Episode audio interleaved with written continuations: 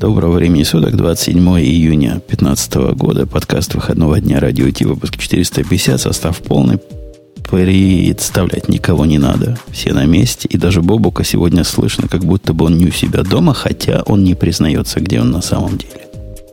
Ну, очевидно, я дома не у себя, но на самом деле у себя просто на кухне. Поэтому вот я сейчас смотрю на зарядку и понимаю, что, скорее всего, э, в процессе шоу мне придется сделать зарядку и сбегать за зарядкой. Угу. Пару отжиманий на, на пузе. Да. Понял. Да. Заведи динамо-машину. И... У меня такая есть уже, вот поэтому я сегодня дома один. Пока мы не начали про динамо-машины и всяческие другие технологии контейнеризации, послушаем про мощный API. Это никогда не поздно и не рано. Это шоу создано при поддержке Digital Ocean. Digital Ocean – провайдер доступного облачного хостинга. Всего за 55 секунд и 5 долларов в месяц вы можете создать свой облачный сервер в одном из дата-центров, расположенных в Нью-Йорке, Сан-Франциско, Амстердаме и Сингапуре, и управлять им с помощью простой, интуитивно понятной панели управления или воспользоваться мощным мощным API. Начните прямо сейчас. Введите промокод радиодефис при регистрации и получите 10 долларов бонуса на аккаунт. Несмотря на то, что злые языки утверждают, что новостей на этой неделе нет, новости разные есть. Есть всякие разные релизы, есть разные безумные железки, есть, есть разные. Есть позоры недели, много позоров недели – в общем, я не согласен со злыми языки, языками, а вы, коллеги, как? А у меня несколько экспериментов прошло на этой неделе, тоже есть про что рассказать, э, таких разнообразных странностей. Э, мне кажется, что новостей вообще на этой неделе дофига. Главное, главное, первое, верхняя новость, это у меня в списке, Ксюша не даст соврать, повторена практически четыре раза с разными припевками. Я знаю, Ксюш, ты первые пять читаешь, поэтому ты тут наверняка эксперт. Я, да, обычно читаю первые пять, когда я увидела докер, докер, докер, докер во всех, во всех темах, я решила немножко пропускать. Ну, идея, наверное, все знают, кто слышал слово докер, и кто в теме докеров, что на прошлой неделе была конференция этой компании, и там было представлено э, много новинок не только от компании докера, а от других компаний, которые хотят в лучах докера погреться чуток. Но технические подробности, мне кажется, лучше тебе. Что для тебя было самое приятное и самое важное из новостей конференции? Ну, вообще, новая конференция, ты обхохочешься. Вот реально. То есть, животики надорвать. Ну, главным ты расскажи хоть, что там было-то. Главным, главным выхлопом конференции, вот таким, не техническим выхлопом. Конференция же не для техники делается, мы понимаем, да, для, для других целей. Э, не поверишь, что оказалось. Оказалось, это та самая гора, которая породила мышь. Главный такой бизнес-анонс – Грей, наверное, поймет всю важность в том, что докер наконец начинает продавать нечто. То есть, наконец, они решили, добившись э, оценки в миллиард долларов э, предварительно и набрав у инвесторов столько денег, как они сами говорят, нам столько и не надо. Слушай, а зачем они брали, если им столько и не надо? Ну, как зачем? Они ну, во-первых, не понимают, деньги что всегда от, приятно. отдавать надо будет, что деньги не просто так, а в Слушай, проценты превращаются. Так, come on, какие, какие проценты? Кому, кому отдавать надо? Лопнет до того все. Слушай, пока они, они не доберутся до IPO, очевидно, за 10 лет технологии меняются. И компания, которая строится вокруг одной технологии, а Docker это, если честно, одна технология, конечно же, ну, за это время изменится. Ну, и ты же понимаешь, за эти 10 лет ишак, или падишах. Ну, инвесторы, судя по всему, в очереди стоят деньги несут, потому что инвесторы достаточно безумны в эти дни. Хотя докер не самое худшее место, куда нести. Я с тобой не согласен Слушай, а по поводу одной технологии. Мне, зачем отдавать деньги инвесторам? В этом как бы суть. Ну, не Нет, проценты. Отдавать там. долю инвесторам, конечно. Нет, а, да, инвесторы в обмен на деньги получают долю там в, в компании. Ну, конечно. Отдавать надо кредиты. Но если ты понимаешь, получил от инвестора миллион, то предполагается, что доля, которую твой инвестор получит из тебя, будет ну. как минимум миллион, а идеально 10, 20, 50, Нет, 100. Ты, понимаешь, во-первых, если у тебя компания развивается, то каждый следующий миллион инвестора покупает меньшую долю в компании, потому что у тебя капитализация компании растет. Во-вторых, взяв миллион э, у следующего инвестора, ты можешь отдать миллион предыдущему, ну, не, не в частности, так, полмиллиона поэтому. предыдущему. А? Ну да. Ну, то есть, 10 и- миллионов у следующего, ты можешь отдать миллион предыдущему. Классическая пирамида. Ну, это совсем классическая пирамида, но тем не менее многие же, в общем-то, э, новые инвесторы э, используются для того, чтобы вышли старые, да. Не-не, безусловно. Слушайте, ну ладно, come on, у, у Твиттера, фу, у Твиттера, говорю, у Docker а вообще не такая история, в отличие от всяких Твиттеров. У Докера они понятно, где могут зарабатывать, и я думаю, что они со временем от всех этих бредовых идей про комические, коммерческие предложения откажутся и будут чисто зарабатывать на саппорте как какой-нибудь Red Hat и стоить примерно столько же. И, в принципе, они объявили почти то, что ты сказал, Бобук. Ну, мы про, про деньги чуть ниже. А сейчас про, про технические глуп, э, радости. Сначала там, я так понимаю, выходили разные партнеры, которые придумывают и хвастались опять тем же самым, что мы тут вокруг докера присосались и получили вот такую, значит, инвестицию. И вот такую. Они инвестициями мерились поначалу. Некая компания Portworx, которая типа флокера, я так понимаю. То есть у них Software Defined Storage. То бишь возможность... Там у них фиг поймешь. Я удивляюсь, как они деньги выбили под это. Если пойдешь на их сайт, а я ходил, там сказано, хотите посмотреть наш продукт? Я говорю, хочу. Они говорят, а, не, нельзя. До августа у нас показывать нечего. Но вот в августе мы вам что-то такое покажем, что будет прямо вау. Судя по всему, вот этого объяснения хватило на 8,5 миллионов э, начального, начальной инвестиции.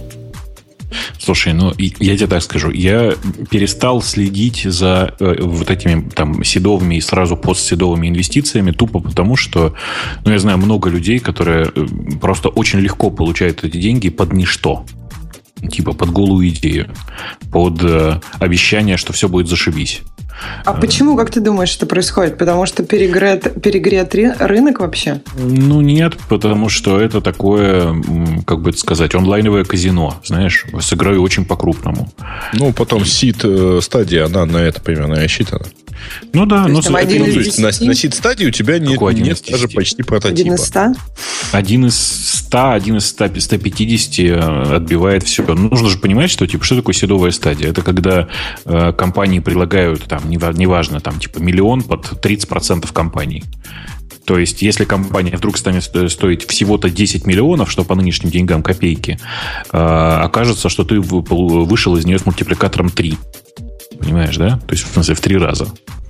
А, В реальности, конечно же, рассчитывают вообще по-другому и раздают по 100-150 тысяч за там, типа 15-20% компаний в надежде на то, что э, одна из розданных инвестиций сыграет. И типа это реально такая, знаете, э, ставка на спред, да, в смысле ставка на большое количество маленьких компаний в надежде, что одна из них вы- вырастет и перекроет все ос- остальные проигрыши.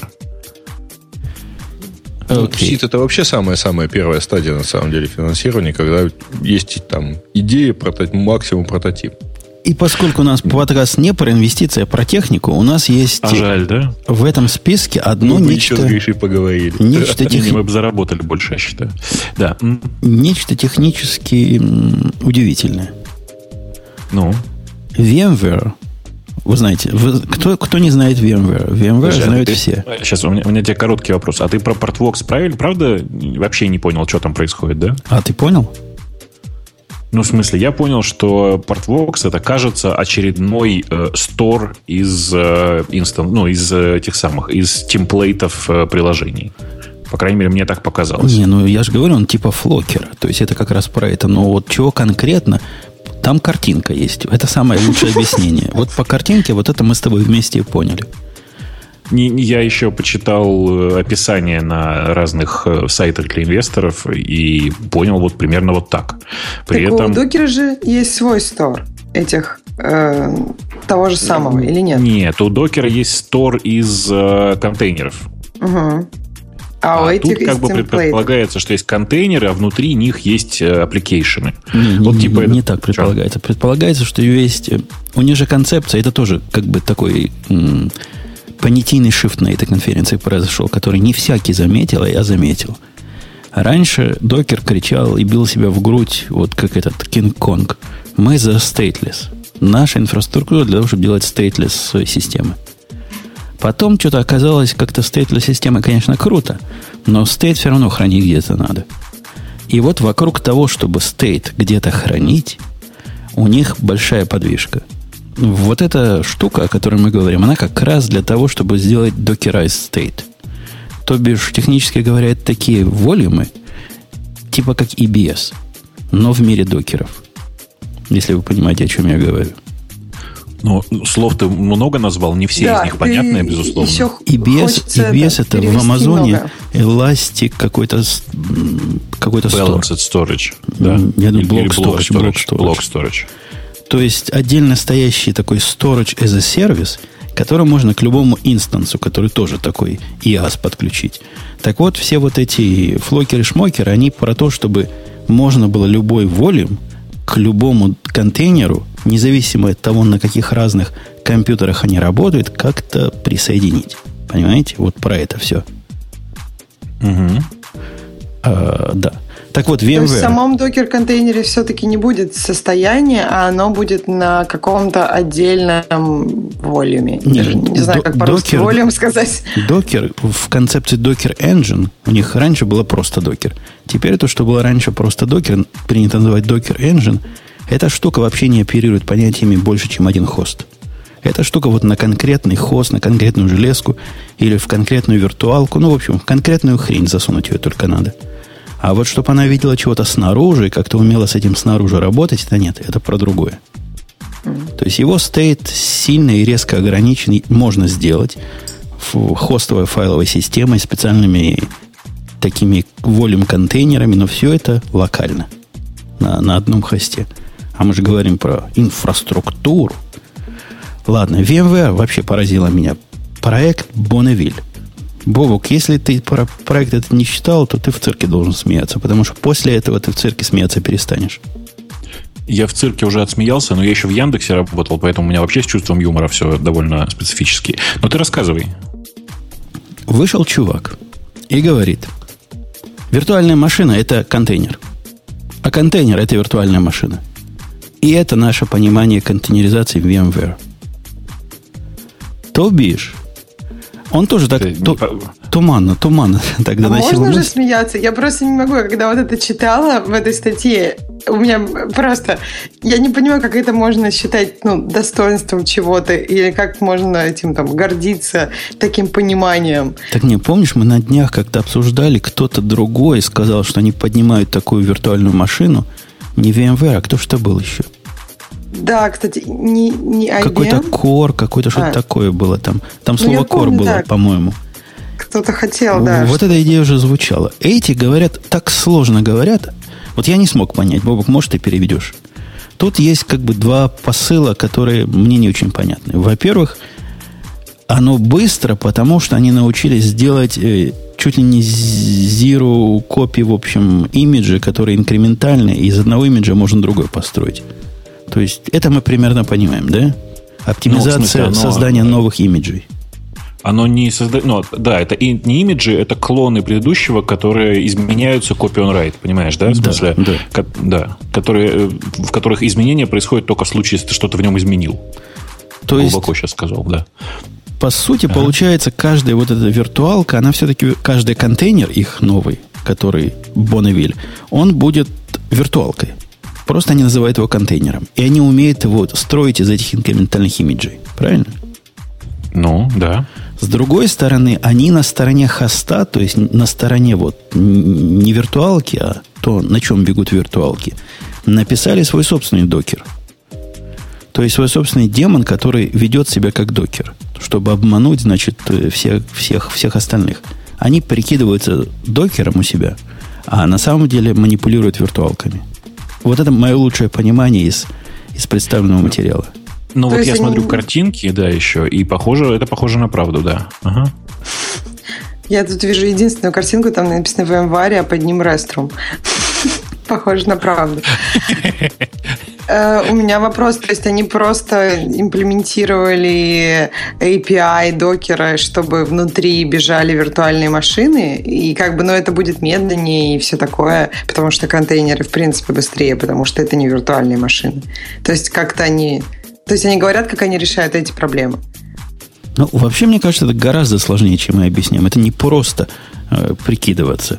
А, а нетворкинг кто делает? То есть они должны уметь как-то снаружи показывать все сети и делать весь этот бридж, как, как докер, видимо, делает, правильно? Чтобы все, ну, все что они под так это умеют. А это же не просто, это же ESXi. Это Короче, ну, в смысле, это, это их сервер с виртуальной Да, это их серверное, серверное решение. Именно так. И оно, конечно, уже умеет пробрасывать сюда сеть, там все. То есть это как оно бы у них уже все сделано. мимикрировать под, контроль, под контейнеры. Единственная проблема, которая будет, это то, что виртуальные машины, они ну, более тяжеловесные, чем контейнеры, потому что идея контейнеров как раз облегчить вот это. И это будет медленнее. Ты можешь работать с... Ну, тебе, ты можешь делать так, что тебе не важно, что там внутри, контейнер или виртуальная машина, но ты заметишь именно performance hit в работе а вот, с виртуальными кстати, машинами. Кстати, не факт. Если у них действительно хорошо реализована copy on write, то и при этом у тебя есть задачи, которые быстро выполняются. Понимаешь, да, логику? То есть у тебя ну, быстро для поднимается задачи, виртуал. да, ты можешь Конечно. не замечать, это я согласна. Быстро поднимается виртуалка, на ней отрабатывает какая-то задача, э, там, какая-то задача, которая практически не требует создания нового имиджа. Э, и там практически не модифицирует предыдущий имидж контейнера. Э, Погоди, ну, но это же задача. Нужно да. вот этот весь пост сделать, все загрузить надо, правильно? Им, им надо загрузить виртуалку для этого. У меня контейнер используется для команд line утилит, Бобок. В том числе. А, сейчас, подожди. Ты понимаешь, что VMware, в смысле, VMware имиджи, они могут быть в, в режиме, с этого, как может быть компьютер в режиме suspend. Ну, то, есть прощай, то есть прощай мютабилити всякое. Ну, скорее всего, это означает прощай мютабилити, конечно. Эм, окей. Ну. Но мы же не знаем, что там на самом деле внутри. Это я сейчас пытаюсь додумать, чем и такое решение может быть хорошо. И в случае, если у них есть copy on write, первое, и второе, это действительно не классический контейнер, а там типа имидж э, классической VMware, то, ну, понимаешь, да, типа у тебя есть там 500 машин, которые моментально создаются в любой момент. Кроме того, они еще хвастаются тем, что смогли за, за два часа в этой балалайке загнать MS-DOS 6.2. Чего контейнеру, конечно, и не снилось докеровскому честному. Но тут видишь, какая проблема. Докер просто он в основном рассчитан на то, что там все внутри по сети работает и все такое. А что ты будешь делать с MS-DOS 6.2? Они сказали, что если бы дали им еще два часа, то, возможно, они к этому писеть прикрутили. А что, у MS-DOS есть какой-то официальный IP-стек? Э, подожди, ну TCP же был в DOS, нет? Откуда? Какой? Ты что? В DOS ничего такого нет. Каждый браузер носил с собой TCP-стек. Браузеров было два, напомню. Окей. Okay, okay. Я тебе больше того скажу. Windows на начальном этапе не, не носила с собой э, IP-стек. Ладно. TCP не IP. Из других партнеров, как, как, как у вас это называют, наши западные партнеры, вот такой примерно партнер у, у докера. Google есть такой партнер. Они запустили контейнер Engine в бету, и их контейнер registry доступны для всех. Это, собственно, не новость, мы об этих двух штуках говорили, но у них есть свой собственный registry. Вы знали об этом у Гугла? И теперь им можно воспользоваться. То есть, Слушай. то, есть то, то, куда контейнеры свои пушить, личные. Если честно, я не знал, что есть контейнер registry. Надо на него посмотреть плотнее. Но вообще оказалось, что внутри э, компьютера, кстати, этого самого компьютер engine и все, что с этим связано, какое-то нереальное количество зарытых вещей, которых никто не видит. В частности, ты видел, что там есть свой собственный зарытый гид-хостинг? А, об этом мы сегодня поговорим.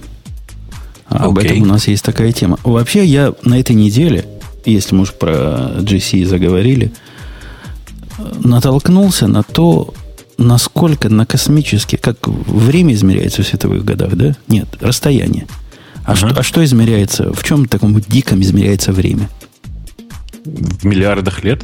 Вот настолько... В эпохах. В, да. Насколько эпох, насколько взрывов сверхновых, и, не знаю, времени создания вселенных Google отстает от AWS. Это просто невозможно описать словами вот это позорище, которое они представляют сервисом для девелоперов и для ну, продакшн типа ready сервис, это какой-то кошмар. У меня возникла простая, как железная дорога, проблема с ними. У меня там есть один инстанс с одним несчастным трехтерабайтным диском, делает всяческие там штуки, которые мне надо по определенным причинам делать отдельно. И у меня такой челлендж возник. Я решил, не поверишь, Бубук, на что покуситься. Из трех ну. терабайт сделать 4. Ты понимаешь, мне наглости хватило. Вот такое захотеть. Количество проблем, в которые я попал, невозможно передать словами. Количество саппорта, которое я получил, чтобы это количество проблем решить, возможно передать словом 0,000 ожидаемого саппорта. Качество их инструкций по тому, как что делать, официальных инструкций. Например, вот как бы ты думал, наконец-то ты решил все эти проблемы с лимитами, с квотами, с идиотскими типами машин, которые нигде не описаны, что они, оказываются, с такими дисками работают или нет. Пробился ты через все это. И вот решил сделать ресайз своей файловой системы. Ты бы, как чувак смело, сделал бы ресайз TFS же, правильно? Ну, конечно. И ожидал бы, что оно будет, ну, как-то адекватно. Ну, а в чем проблема-то? Ну, вот неадекватно. Не, у них диск разбивается ими самими, я не знаю, чем они его бьют. То есть, когда, к тебе, когда ко мне пришел диск, он уже был как бы примонтирован, отформатирован, все дела. Короче, Resize 2FS сказал, не в силах. Я пошел смотреть, какое же официальное решение. Официальное решение ты не поверишь, какое. У них есть... Я, я, да, да, я догадаюсь. Убить просто имидж? Нет. Они говорят, Нет? У, у нас есть способ, как это сделать, не уничтожая ваших данных. Так. Сделать, напишите там для дебилов инструкцию, напишите F-диск. Написали? Теперь нажмите D. Потом нажмите Yes. Потом нажмите P, 1, Yes, все. И у вас ваш диск новый создался. Ага. Рили, типа, типа вот э, рили это безопасный способ. Не, ну конечно, я подумал, может у них какая-то магия, какой-то свой собственный такой волшебный в диск есть. И он при пересоздании партишена мы ничего не потеряем. Никаких Нет. проблем не произойдет. Это всегда так работало, в смысле, что диск он же не стирает ничего, он перетирает только информацию о партишене, больше ничего. Ну, в общем, я сделал снапшот. Ага. И молодец. На всякий случай. И молодец. Да. Но, но это не главное. Там, там было много-много всего разного. В общем, и, и, и это особый подкаст гнева надо написать. Мой опыт с Гуглом. И... А, присоединяйся, я же тебе рассказывал. У нас есть такое сокрытое сообщество, которое называется Friends Against Google. Э, очень интересный акроним, сокращение очень удобное получается. Эм, да. Я понял. Но не, не все тут надо, понимаешь, англоговорящие в ваш, ваш клуб. А то не все поймут. Ну, блин, я даже не знаю, как это аккуратно перевести.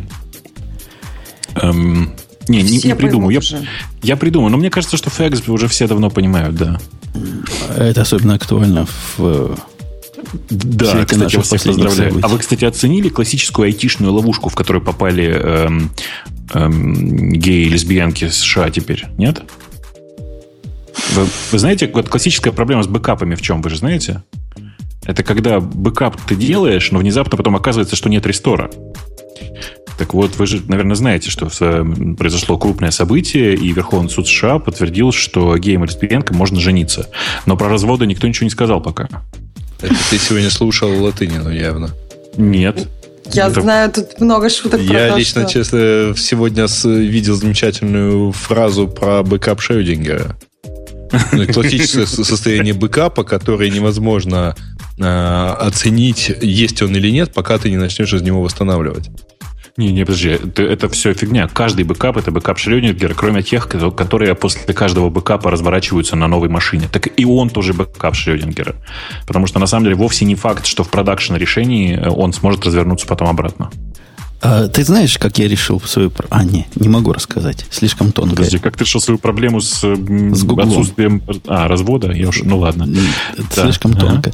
Давайте, давайте ближе, ближе к телу. Тут еще одно странное случилось. Два, опять же, заклятых друга, просто как СССР и США, объединились вместе для полета Аполлон. Как он был? Союз Аполлон. Союз Аполлон, да.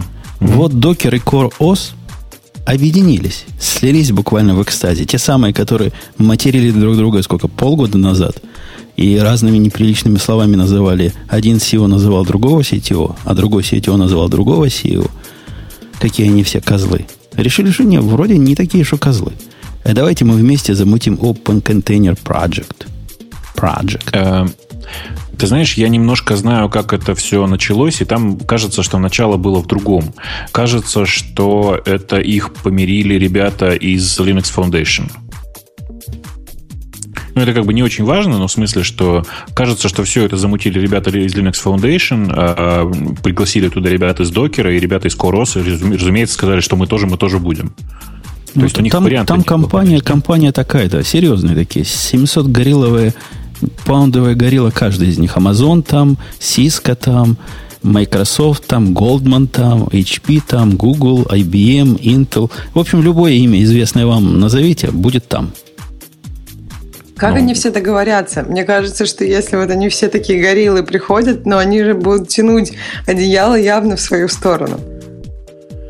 Ну, надо сказать, что все вот эти вот э, прочие вендоры, которые тут упомянуты, э, они почти все известны тем, что тянут одеяло в свою сторону очень сильно. Ну вот давайте, даже если с обратной стороны смотреть. VMware, если вы помните, они постоянно наезжали на всех окружающих какое-то время, потому что что это вы используете тот же формат э, образов, что и мы. Red Hat ну, это вообще известные ребята, они периодически устраивают изобретение новых языков и все такое. Rancher Lab э, пивотал, ладно, бог с ним, Microsoft. Ну, тут как бы без комментариев. Intel, IBM, Google, HP, все эти ребята, они безостановочно создают собственные велосипеды и стараются сделать так, чтобы а, как бы это сказать, этот велосипедизм за счет массы их бренда привел к тому, что э, начали пользоваться только их решением. И вот действительно, как они все уживутся с докером и CoreOS, может быть, они уживутся только из-за того, что докер все-таки очень любим э, сейчас технарями, и непонятно, ну, типа непонятно, что убедить сейчас использовать гугловский формат вместо докеровского. Mm, окей. Okay. Mm. И вся эта компания единомышленников как-то какой-то продукт хочет дать на гора. Они хотят сделать э, спецификацию, насколько я понимаю. А уж каждый из них ее реализует как сможет. Ну почему? Есть же примеры, когда вот эти все монстры собираются, как вы-нибудь в прошлый раз, как это называлось? Про JavaScript. Помнишь формат какой они? Сговорились. Ну, они там еще а, ничего не сделали. Да, по-моему, как раз Боба говорил, что они типа собираются договориться. Но когда вот так, такие все гориллы собираются договориться, это очень долго. И, ну, там все равно каких-то горилл придется исключить, потому что все вместе, они никогда у них не получается. Давайте, давайте так скажу. Я знаю один такой пример. Есть такая организация, которая называется Schema.org. Это организация, которая занимается разработкой э, дополнительных спецификаций, для, которые ну, улучшают жизнь в вебе, по большому счету, для роботов. Ну, и для людей, естественно, тоже. А, там есть все, почти все те же игроки, кроме того, там, ну, просто я знаю, потому что там есть Яндекс, там есть Яху и другие компании на Y. А, и я просто очень хорошо вижу, как там устроена жизнь.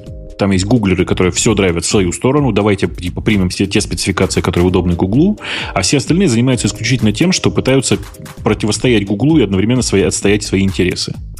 В результате это очень смешно выглядит, с учетом того, что там, ну, например, кроме Гугла есть Apple, чтобы вы понимали. Короче, а Apple не драйвит в свою сторону? Э, э, Apple в вебе, а Schema.org это все-таки в первую очередь для веба. Довольно слабый mm. игрок, согласитесь. А, ну да. Я вообще отчаялся Хотя, увидеть другой стороны, от Apple хоть один работающий веб-сервис. Ну, а Нет, что ну, WebKit? Ну, WebKit это то, что, в принципе, разрабатывается... Store Ч- ну, частью... Store Apple.com ужасное решение, да.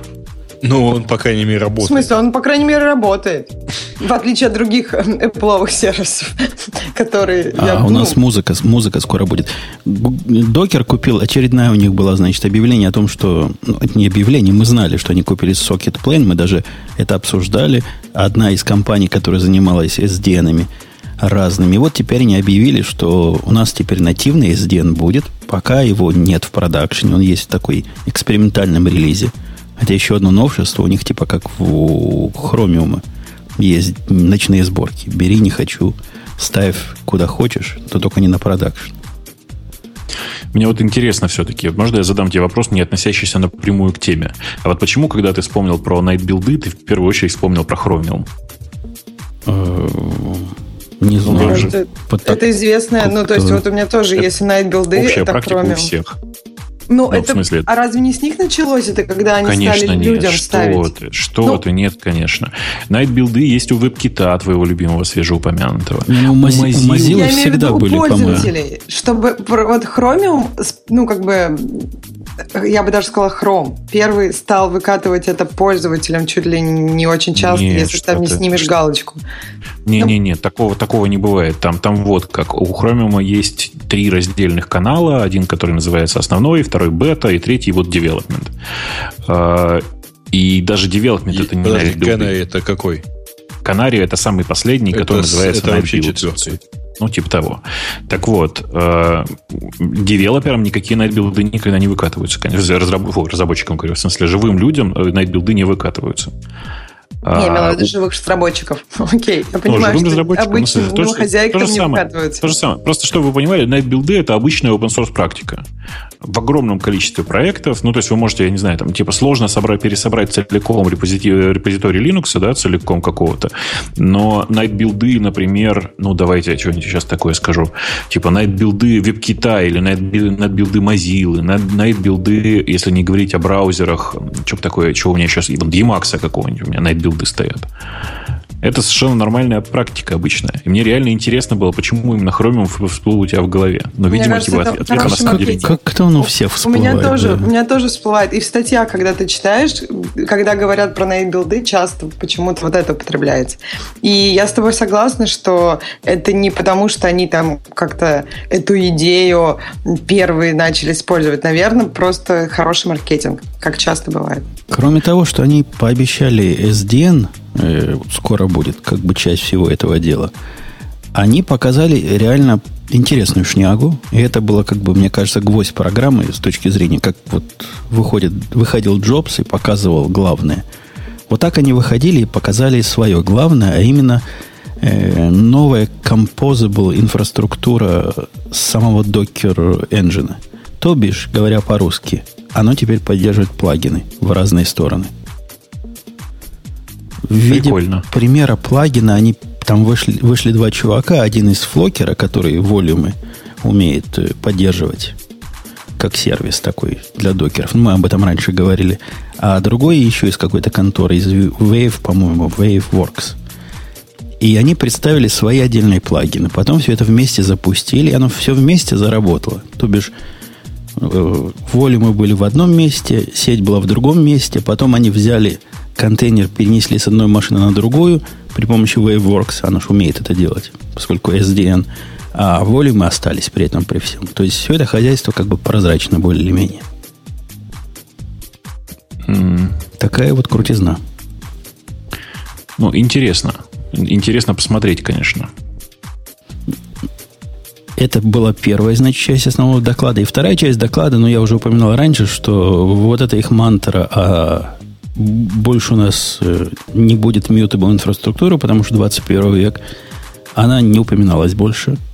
И теперь э, системы с состоянием у них считаются пассажирами первого класса. То бишь, если ты делаешь stateful сервис в докере, ты больше не, не чудила мудрый, как считалось раньше. Мгм. То есть, как это, когда я говорил, что так нормально, э, и все со мной спорили, э, теперь просто спорить больше не будут. Да я, я говорил, что нормально, я так всегда и делал, потому что стейтлес это ж, это ж замануха, которую придумали чуваки из Хироку. Потому что им так удобнее всем этим упрощать. Ну, их 12 факторов, это же Хироку придумал. Да. Ну вот, это вот оттуда замануха. А, по сути, мы говорим о переносе стейта с одного места на другой. И вот теперь прогресс дошел до такой степени, что то место, куда стейт переносится, тоже хотелось бы декеризировать. И стал вопрос ребром, а как же мы его задекеризируем, если, если мы так ненавидим стейт? Ага. Ну, Э, Вот, вот такие вот новинки вокруг докера. Да. вот такая вот конференция. А ты чего от них ожидал? Чего ты от них ожидал? Что они Ну, начнут что-то продавать. И начали они продавать. Начали. Мы с этого и начали. Теперь они продукт, который можно купить каждому. Цена неизвестна, но ходят слухи, что вот для таких босиков, как мы с тобой, в, в рамках нашего подкаста. Захотели мы купить коммерческий докер с коммерческой поддержкой, сертифицированный на определенный Linux. У них есть список, на, на что этот самый докер сертифицирован. С 12 месяцами багфиксов, гарантированных после, с момента покупки, то есть такие длинные относительно релизы, то мы можем. Угу. И кроме того, в комплект входит 24 на 7 телефонная поддержка. Для дешевых входит 150 долларов в месяц, говорят, дешевая самая стоит. Входит поддержка по имейлу и Docker Trusted Registry. По-русски говоря, это возможность у себя на своей инфраструктуре их Docker Hub поднять. Ну, как, как Git, GitLab, только, только Docker Hub для своих собственных дел, со всеми правами, со всеми пользователями дружественный для интерпрайзов. Ну, это не для интерпрайзов даже, это, я не знаю, для, для супергигантов каких-то. Ну, есть... у меня свой собственный поднят, хотя прав у меня там никаких нет, и никаких разделений нет, и всего этого нет.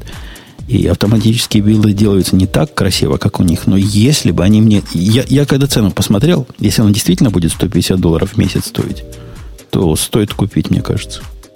Ну, 150 долларов на компанию, это, мягко говоря, недорого. То есть это просто копейки. Ну, конечно. Я, я бы купил. Я бы купил. Вот, вот такие, да. И оттуда ожидается, что польются доходы. При этом они сказали, ну, только Грей поймет, почему это так, а почему это не так. Они сказали, у нас продукт есть, но сами мы продавать его не будем. А мы будем кооперироваться с теми, кто продает. И уже IBM, по-моему, первая стала, кто сказала, мы, мы хотим, мы хотим, мы хотим – и вот они будут продавать. А мы чисто будем только, чисто только деньги получать. Прикольно. И заказчик номер один, у них customer number one есть, который какое-то крупное федеральное агентство, US General Service Administration, GSA. А что это такое? Сказано, что агентство, которое, значит, 1 триллион, покупает на 1 триллион в год для федерального правительства – это типа госслужба какая-то? Ну да, ну, это, это часть, часть э, федерального правительства. Что, то они, такой главный, мне кажется, логистический центр правительства, через которого все это проходит, насколько я понимаю. Вот это у них такой customer number one, который заплатит, наверное, больше, чем 150 долларов в месяц, я думаю. Хорошо. Ну, в смысле, это означает, что, по крайней мере, компания долго будет жить. Да. А вот, как они вообще за 150 долларов в месяц хотят очень хороший саппорт предоставлять? По имейлу. То есть, по имейлу. Ну, то есть очень хороший support даже по имейлу стоит, ну, наверное, дороже, чем 150 долларов. С другой стороны, это же на вовлечение, понимаешь? Этот 150 долларов тебе до 10, по-моему, штук то есть 10, я не знаю, хостов. 10 и все. вопросов? 10 хостов, наверное, два вопроса в год или еще что-то. В Амазоне ты можешь купить за любые деньги support первого класса, за любые, начиная от 99 долларов в месяц. И а этот саппорт будет одинаковый, платишь ли ты 99 долларов, либо 99 э, тысяч долларов, поскольку ты со временем платишь 10% от твоей инфраструктуры. Он сделан там не, в Амазоне другой случай. Он не для того, чтобы на саппорте наживаться – а для того, чтобы ты себя лучше чувствовал, больше тратил. Ага. Здесь, здесь не так.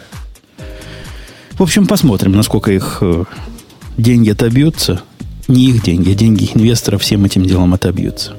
Вот. Ну, слушай, ну, сейчас компания не такая дорогая, как кажется. И кажется, что, по крайней мере, оценка ее 7-8 разумная. По крайней мере, если сравнивать с другими компаниями, которые иногда стоят аналогично, не производя ничего, по сути с другими юникорнами. Ну да. Просто понимаешь, вот компании, которые, вот как ты говоришь, э, да, докер у всех на слуху, их, его много используют, так же, как Твиттер. Тоже у всех на слуху, очень популярен, но при этом как бы это не всегда сразу и понятно, как монетизируется.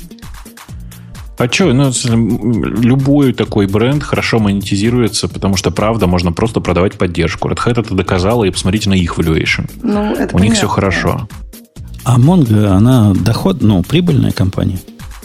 Э, в смысле? Это, это ж монговская модель, продавать поддержку, правильно?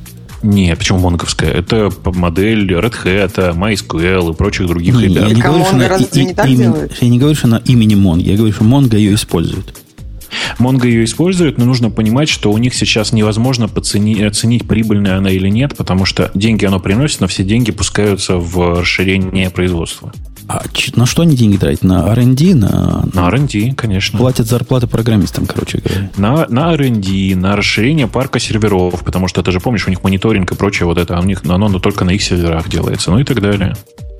А, Окей. Ну, я не знаю их финансовых отчетов. Они компании не публичные, но надеюсь, Ну, что у них чё? все хорошо. Да должно быть у них все хорошо, господи, что? Мы, в смысле, мы, мы все на них надеемся, и если так случится, что у них все станет плохо, то кто-то их, кто-то прилично их все равно купит, я думаю.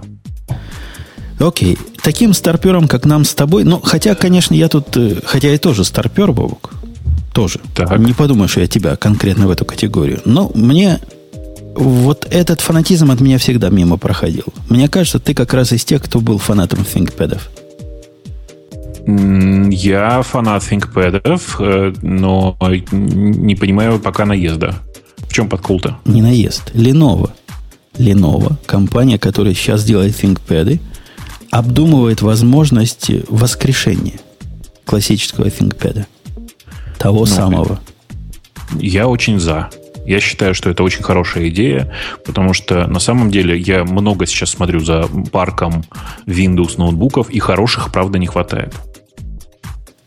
Всё. Ну, таких хороших, знаешь, Rock Solid. Помнишь, как старые были ThinkPad, которые, не знаю, ну, ими можно было по голове бить? Ну, не нужно было, потому что убить можно, но тем не менее. А вот сейчас, я, я вот не я просто предупредил, что я далек от всего этого. Современные ThinkPad это совсем не то, что было раньше. То есть там Ну, пымпочка они красная си- нет. Чего там не хватает-то? Не, пимпочка красная там есть, слава богу. Вот этот красный, э, нехорошо, да, говорить так? Короче, Да, вот этот красный нехорошо. джойстик, да, он посерединке, он... Ой, слушайте, э, Ну, все знают, что хотел сказать. Что, трек, э, тач, э, трекпэд? Нет, Нет, как? Нет, это, это это pad. красный. Бобук, А да, там я имел в виду, в, виду такую штуку, которую надо нежно теребить. Правильно, Бобук? Трекпоинт, да, да, правильно говорят. Короче, э, э, отличные они были прямо. То есть, если у них много было плюсов. У них был один недостаток, они нехорошо весили. В смысле, они много весили даже по тем временам. А сейчас же они тонкие. То есть я видела современные фингпады, они вроде как очень тоненькие, и вр- Да, выглядят но они не, не солят. То, что А. Они Абсолютно. не такие крутые, как были раньше. Понимаешь, э, Это правда, старые, да. старые ThinkPad заменяли десктоп по многим характеристикам. М, А сейчас? И в том числе по весу. Ну да. А А сейчас это скорее такой ноутбук, который... Ну, типа того. Вот, э, на самом деле, нынешние ThinkPad, наверное, не очень хороши. У Lenovo есть прекрасный карбон, э, который прямо хорош. Э, Но, правда, у него как бы много недостатков. У него не, э, не та клавиатура, не та клавиатура, на которой мы привыкли на ThinkPad, от которой все тащились.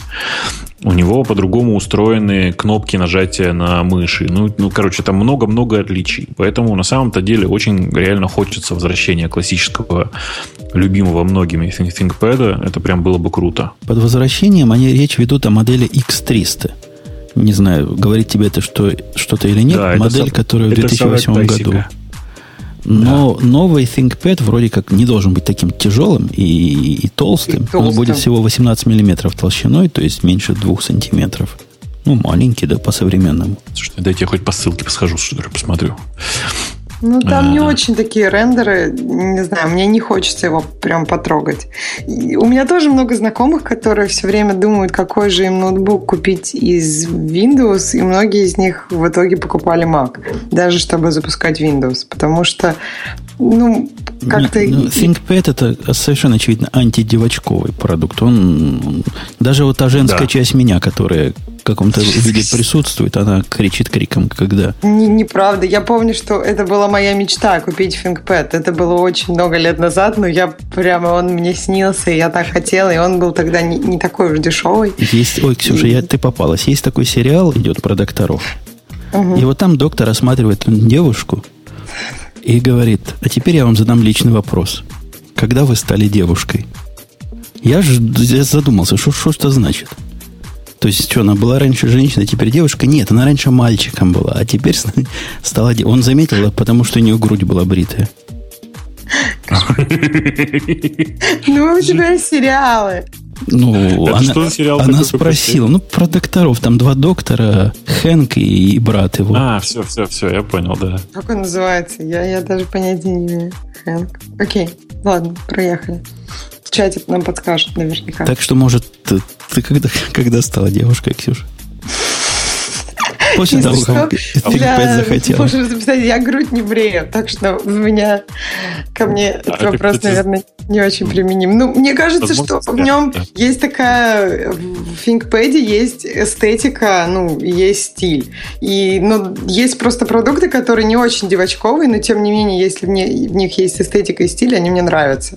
То есть есть какие-то вещи, которые... Ну, не обязательно все, все, что окружает меня, должно быть девочковым. Это, мне кажется, как-то странно. Это, Слушай, да, ну это просто- какой-то антифеминизм. К этому ноутбуку просто нужен еще какой-нибудь стильный, знаешь, типа э, Dodge Ram500, какой-нибудь тоже такой очень мужиковатый автомобиль. Обязательно. Ну, то есть, Не это обязательно. правда. Мне кажется, ThinkPad будет хорошо смотреться в каком-нибудь там смарте или мини. Не-не, в смарте нет, упаси боже. Смарт и мини Почему? принципиально разные машины. Мини еще я с тобой соглашусь, но смарт это вообще просто неправильно. Это мужская машина или что? Наоборот, смарт это наоборот, совершенно девочковая машина. А, нет, на самом деле, Жень, посмотри, этот ноутбук прекрасно будет смотреться в Хаммере. Вот обрати внимание. Да, конечно, Кстати, да, конечно. вот в На него можно и сесть в случае чего. Да. Есть, да. Конечно. Я, я в Хаммере же сиденья, как известно, вверх не поднимаются, поэтому можно под попу положить просто. Чтобы А выше. если далеко заехать, то его можно подложить под колесо. Сиденье поднимается только в том варианте Бобок Хаммера, в котором надо свободный доступ к пулемету. А в, в моем не... Ну, хотя тоже можно невысоко поднять.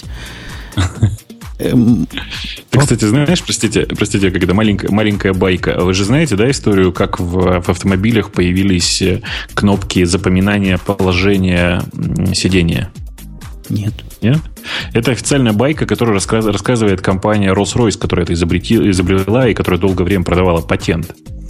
Э, Короче, они же выпускали машины очень много для всяких лидеров стран, в том числе для Брежнева. А Брежнев, как известно, был один из редких э, представителей э, руководства стран, который предпочитал иногда ездить сам. И ему нужна была кнопка вернуть нормальное положение после того, как дебил-водитель все себе под себя перенастроил. В смысле, это официальная версия компании Rolls-Royce. Все хорошо. Мне кажется, что это очень веселая история. Не знаю почему. Да, ты когда начал А это рассказывать... точно Брежневу было нужно или а не водителю? Точно, ну, в смысле, конечно, непонятно, кому этого нужнее, Брежневу или водителю. Мне кажется, Брежневу это водителю Брежневу. водитель без проблем перенастроит. Ну, то есть Брежневский у него голос работа такая. наверняка был решающим в этом. Да, в этом думаю, моменте. водителя особо не спрашивали. GitHub версии GitHub. GitHub Atom версия 1.0 вышел. И, в общем, чем он отличается от предыдущей версии, я не очень понял. Но 1.0. Типа релиз, всем радоваться, Наверное, наверное. stability, как обычно. Stability improvements. Хрен его знает. У меня этот GitHub, э, Gi- GitHub Atom этот работает очень медленно на, на всех моих э, основных компьютерах. Ну, прямо тормозит. Может, я ему слишком много плагинов нужных мне поставил в свое время. Не знаю. Ну, какой, какой-то, как-то медленно. Какой-то тормозной. Ну, я не знаю, с чем сравнить. С Sublime сравнить нельзя. С TextMate сравнить нельзя. Ни, ни с чем сравнить нельзя. Ну, подожди, это же не другого уровня редактор. Ты что? Это же редактор эм, класса примерно почти посерединке КДЕ. Да Поэтому он ладно, такой тут весь. что там такого? Ну, они себя так позиционируют. Ну ты что? Они говорят, А что, что они текст эдитор. Так себя не позиционируют? Нет, они говорят, что они текст-эдитор, но типа с фишками IDE. А, и, ну, в смысле, это, конечно же, самообман, потому что это обычный текст-эдитор, у него фич примерно столько же, а я бы сказал, меньше, чем у Sublime с э, его бешеным количеством расширений. И, и вообще непонятно, на что они рассчитывают. Но тормозит, правда, чудовищно. Единственное, что изобрели в Атоме действительно хорошо, э, это их вот эта схема цветовая, она мне прямо нравится, я ее теперь везде таскаю во всех редакторах. У меня в Emacs такая же тема, в Sublime. То есть прям приятная тема, начиная. М, Ты тоже. Я перешел на темную сторону, да, где-то месяц назад уже. И я, Я и я переключ- сдался. А я переключаюсь раз в полгода, очень рекомендую. Туда-обратно, туда-обратно. Зачем ломать себя? Это ж ломка начнется опять. Нет, это приятное ощущение новизны. Вот это, знаешь, это когда ты должен писать все равно на том же языке программирования, которым хочешь, с теми же фреймворками, которые хочешь, но надо что-то поменять вот в процессе. Вот, понимаешь, как бы тут проблема в том, что если э, дать себе волю, то в Emacs можно поменять все просто и потратить на это пару дней, и все как положено, и, короче, э, не знаю, прямо убиться.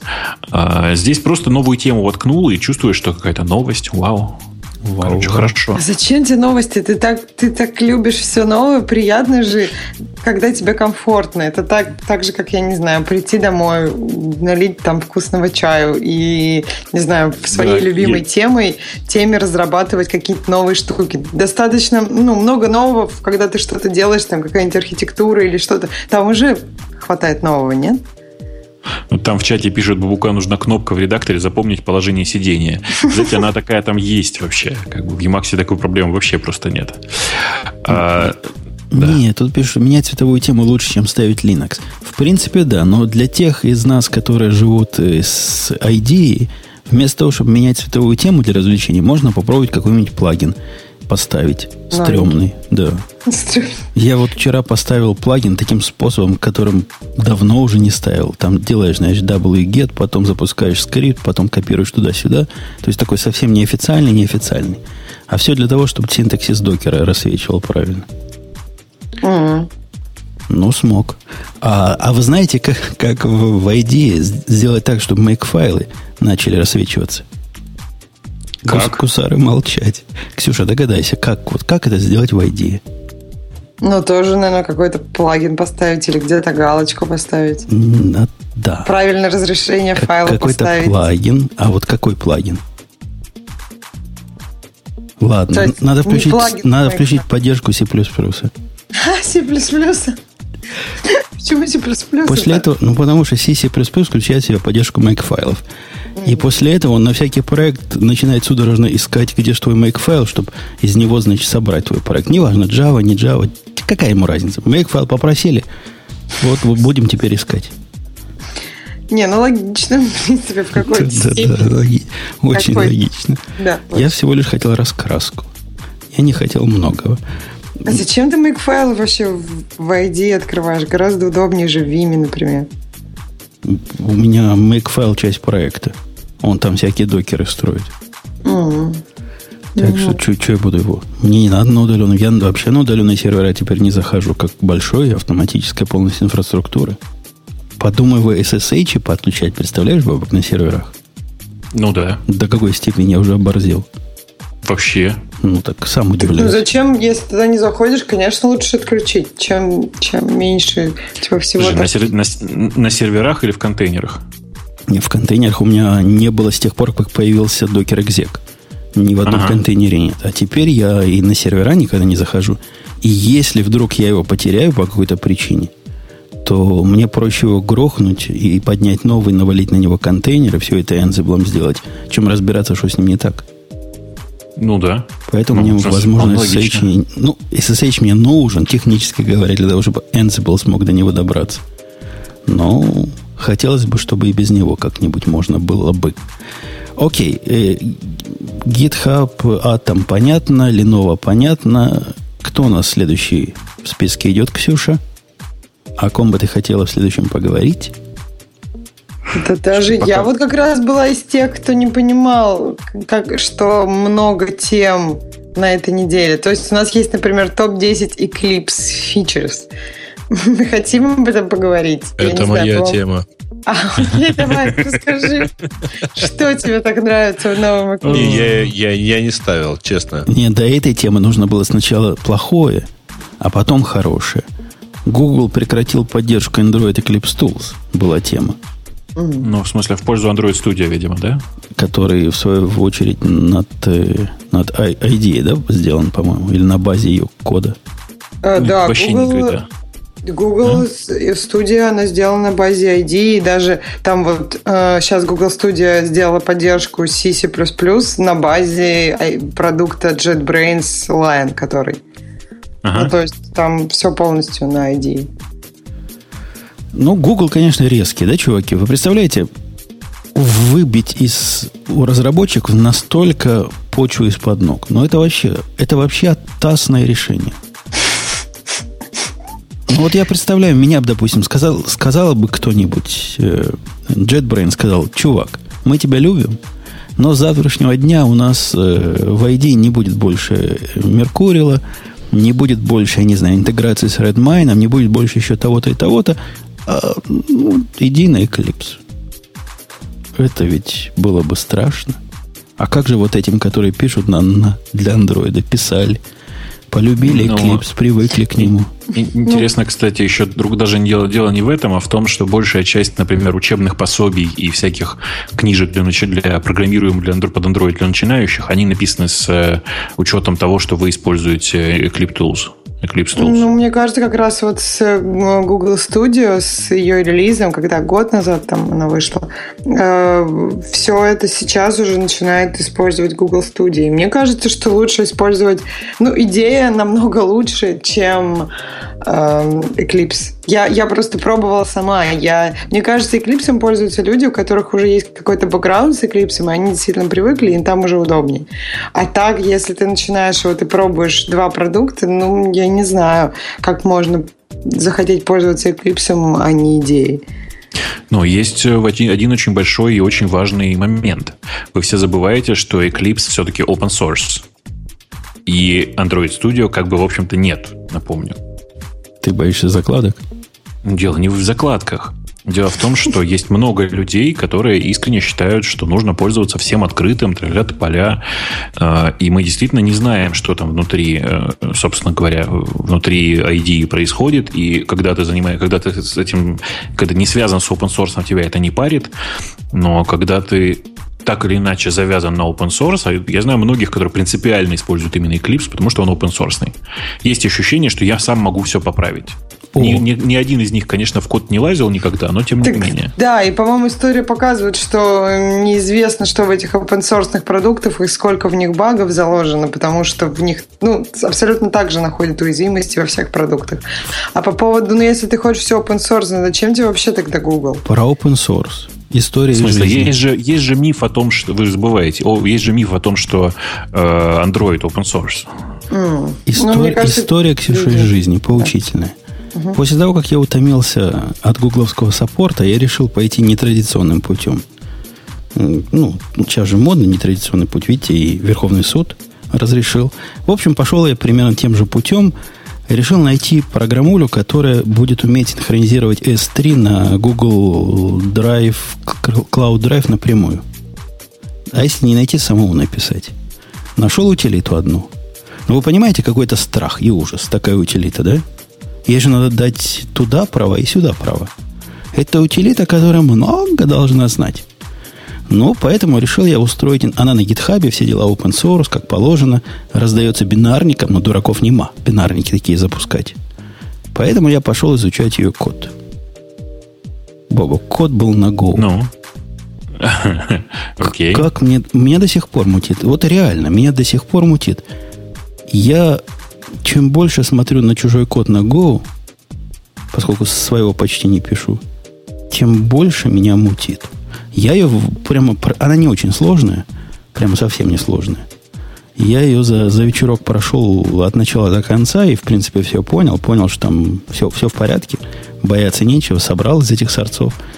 Ну, какой же это отвратительный Слушай, язык. Э, во-первых, нам там в чате говорят, что Community Edition э, ID все-таки open source, и это немножко облегчает ситуацию. Но, ну, повторюсь еще раз, мы же не знаем, что там внутри а, в смысле, внутри большой идеи, внутри Android студии. Если я правильно помню, сорцов от Android студии таки нет. А во-вторых, скажи, пожалуйста, а зачем ты продолжаешь мучить себя Go? Ну, я, почему мучаю? Я... я взял первую попавшуюся утилитку, которая не первую, одну, единственную, которая удовлетворяет тому, что мне надо. Чтобы мне было важно что? Чтобы оно умело синхронизировать инкрементально, и чтобы делать это не тупо. Ну, то есть, чтобы хотя бы умело из метаданных оттуда и отсюда чек э, контрольные суммы сравнивать. Ага. И поменьше делала путов. И в идеале умела бы больше, чем один файл за раз синхронизировать. Такая утилита нашлась ровным счетом одна, и не поверишь, она на Go написана. Не-не, я поверю. Я, у меня есть э, смешная формулировка, я вот не знаю, согласишься ты со мной или нет. У меня есть подозрение, что Go — это современный Perl. Но в смысле, что э, как бы с одной стороны у создателя были благие намерения, и у создателей до сих пор есть благие, благие, благие намерения. Э, и, ну, типа, они пытаются устроить маленькую революцию, как и в свое время это было с Перлом. Э, при этом то, что в результате написано на Перле обычными людьми, э, читать невозможно совершенно. Это write-only язык. Вот такая же фигня сейчас происходит с Go. Не, не соглашусь. Я, я прочитал это сходу язык читаемый, но просто он отвратительно читаемый. То есть ты читаешь, и тебе плохо, понимаешь? Слушай, Перл тоже физи... очень читаемый. Физически, как будто, как будто покачивает, как будто ты на корабле. Ты его читаешь, и, и вот такой же кошмар. Ну, ну все а почему? не так. Почему? Ну что, что тебя смущает? Да там все не так, понимаешь? Там все делается... Вот видно, что недобитые любители Си писали которые какие-то, конечно, парадигмы пошли навстречу времени, ввели более-менее современные. Но, но настолько антифункционального языка, настолько... Э, не, ну вообще, ну тут, тут это длинная история. Он, ты возьми какой-нибудь текст, почитай на Go. Ты поймешь, о чем я. Да на самом деле, смотри еще глубже. Посмотрите на систему сборки приложений. Даже она уже напоминает мне худшие времена с Go. Тут, тут пошамань, тут подложи. Здесь, короче, подпрыгни вот так. И не забудь э, держать в памяти хреновую тучу переменных окружения, потому что иначе ничего не сработает. Вот ровно оно. В смысле, ровно такое же, такое же ощущение у меня сейчас от Go. Я уверен, что это все пройдет со временем. Как у Перла, на самом деле, большая часть проблем прошла. Но, а, тут, но... тут я с тобой не соглашусь, потому что остальные системы сборки еще хуже.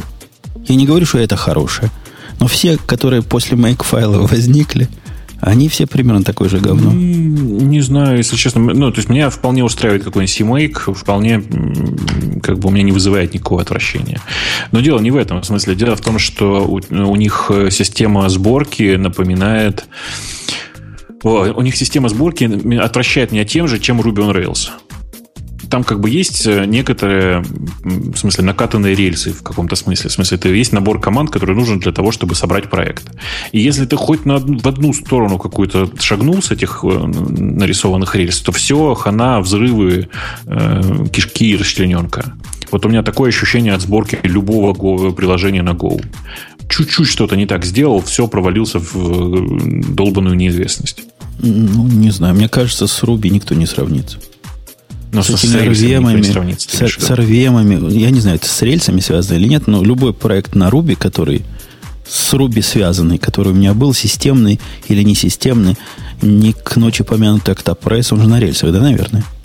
На Руби. Нет, просто на просто Руби. На Руби. Не, у меня тоже с Руби без рельсов было много всяких проблем, потому что CocoaPods, оно на Руби, и если там шаг вправо, шаг влево, еще что-нибудь поставишь, что хочет Руби, и они обязательно хотят почему-то Руби разных версий, которые отличаются там какой-нибудь минорной циферкой, но при этом все, ничего не работает, потому что один хочет одну, другой хочет другую, две, если поставишь. Ну, то есть у меня с Руби тоже всегда какие-то такие штуки. По-моему, как раз к нам, когда человек приходил про Go рассказывать, он говорил, что как раз система сборки у Go какая-то очень понятная и простая. Не, ну я набрал да, что там одну команду, и оно все собрало. Я да, уж не знаю, какая там магия под, под капотом. Ну, в смысле, а, а, как бы, она то, чтобы инициализировать все это замечательное окружение, тебя не смущает? Что а, тебя... я, я знаю, что GoPuff надо прописать. Вот это все, мое знание было посконное. Без него, конечно, не собрал. Ага, просто без этого вообще непонятно, что делать. А, с Ruby там понятная история, действительно, там много разных версий, и типа действительно много приложений не работает. Но Go отличается тем, что он компилируется, причем компилируется в статик, напомню. А, ну, в смысле, это бинарник, который self-contained и содержит в себе все. А, в этом, конечно, и плюсы, и минусы, потому что это очень гугловский метод распределения, распространения своих собственных приложений. Но, тем не менее, я, короче, я вот смотрю на текущее состояние, прошу прощения еще раз возвращаюсь. У меня четкое ощущение, прямо даже комьюнити вокруг Go выстраивается такое же, как в свое время было вокруг Перла.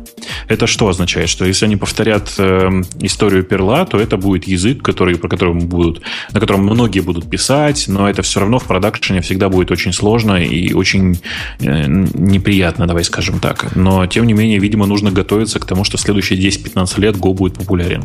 Ты не поверишь. Я в свободное от умственной работы время, когда мозг отдыхает, пишу проект на Go. И у меня есть для этого, ты спрашивал, зачем я полез на эти галеры, есть железная причина. Проект совсем не сложный. Проект делает э, центральное логирование для докеровской инфраструктуры и предоставляет э, как бы серверную часть, которая все это собирает всяк, всяких сислогов, представляет command line клиента, который там такой крутой навороченный, и веб-интерфейс. Все это у меня сейчас есть, я уже написал все это на питоне поскольку я на нем люблю писать такие глупости. Но вот раздавать это все на питоне, даже при том, что я могу все это в контейнере спрятать, прям целое дело. Мне реально хочется одного запускаемого файла, который типа как докер будет и клиентами, и серверами, и, или как консул. И никаких проблем у людей не возникнет. Никаких им алиасов не придется прописывать. Ничего не надо. Запустил и работает. Вот а, только для я этого. Сейчас, я, я тебе сейчас секрет открою, ты только не смейся, пожалуйста. Поищи в любой поисковой системе py2exe. Py2exe. То ну, есть там, я смогу забандилить, забандилить питон во что? Да. Во что? В один готовый бинарник. В один готовый бинарник. Для какой платформы? Ну, вот Py2exe конкретно он для Windows, но вообще-то есть и другие платформы, и другие решения совершенно аналогичные. Ну, для, для... 2exe, как ты понимаешь, он... Для Windows меня да. меньше всего интересует. У меня нет проблем его отдать кому-то. Но ты понимаешь, там requirements есть. Их надо будет кому-то запустить. То есть какой-то какой уровень питона владения. А я не хочу подобляться вот этим рубистам, которые ожидают всех владения RVM просто как автоматом Калашникова. Ну, подожди, если у тебя задача просто сделать один готовый бинарник, который устанавливает все, то есть же CX Freeze. Он, по-моему, никуда не девался и работает до сих пор. Ну, дай мне все-таки с, CX... с, Го, помучиться. Есть во мне что-то мазохист? Ну, мучайся, мучайся. Мучайся, мучайся. Я, но я не, не про это, а про то, что вообще такие решения есть почти для любого языка. То есть, ну, ничего страшного в этом нет.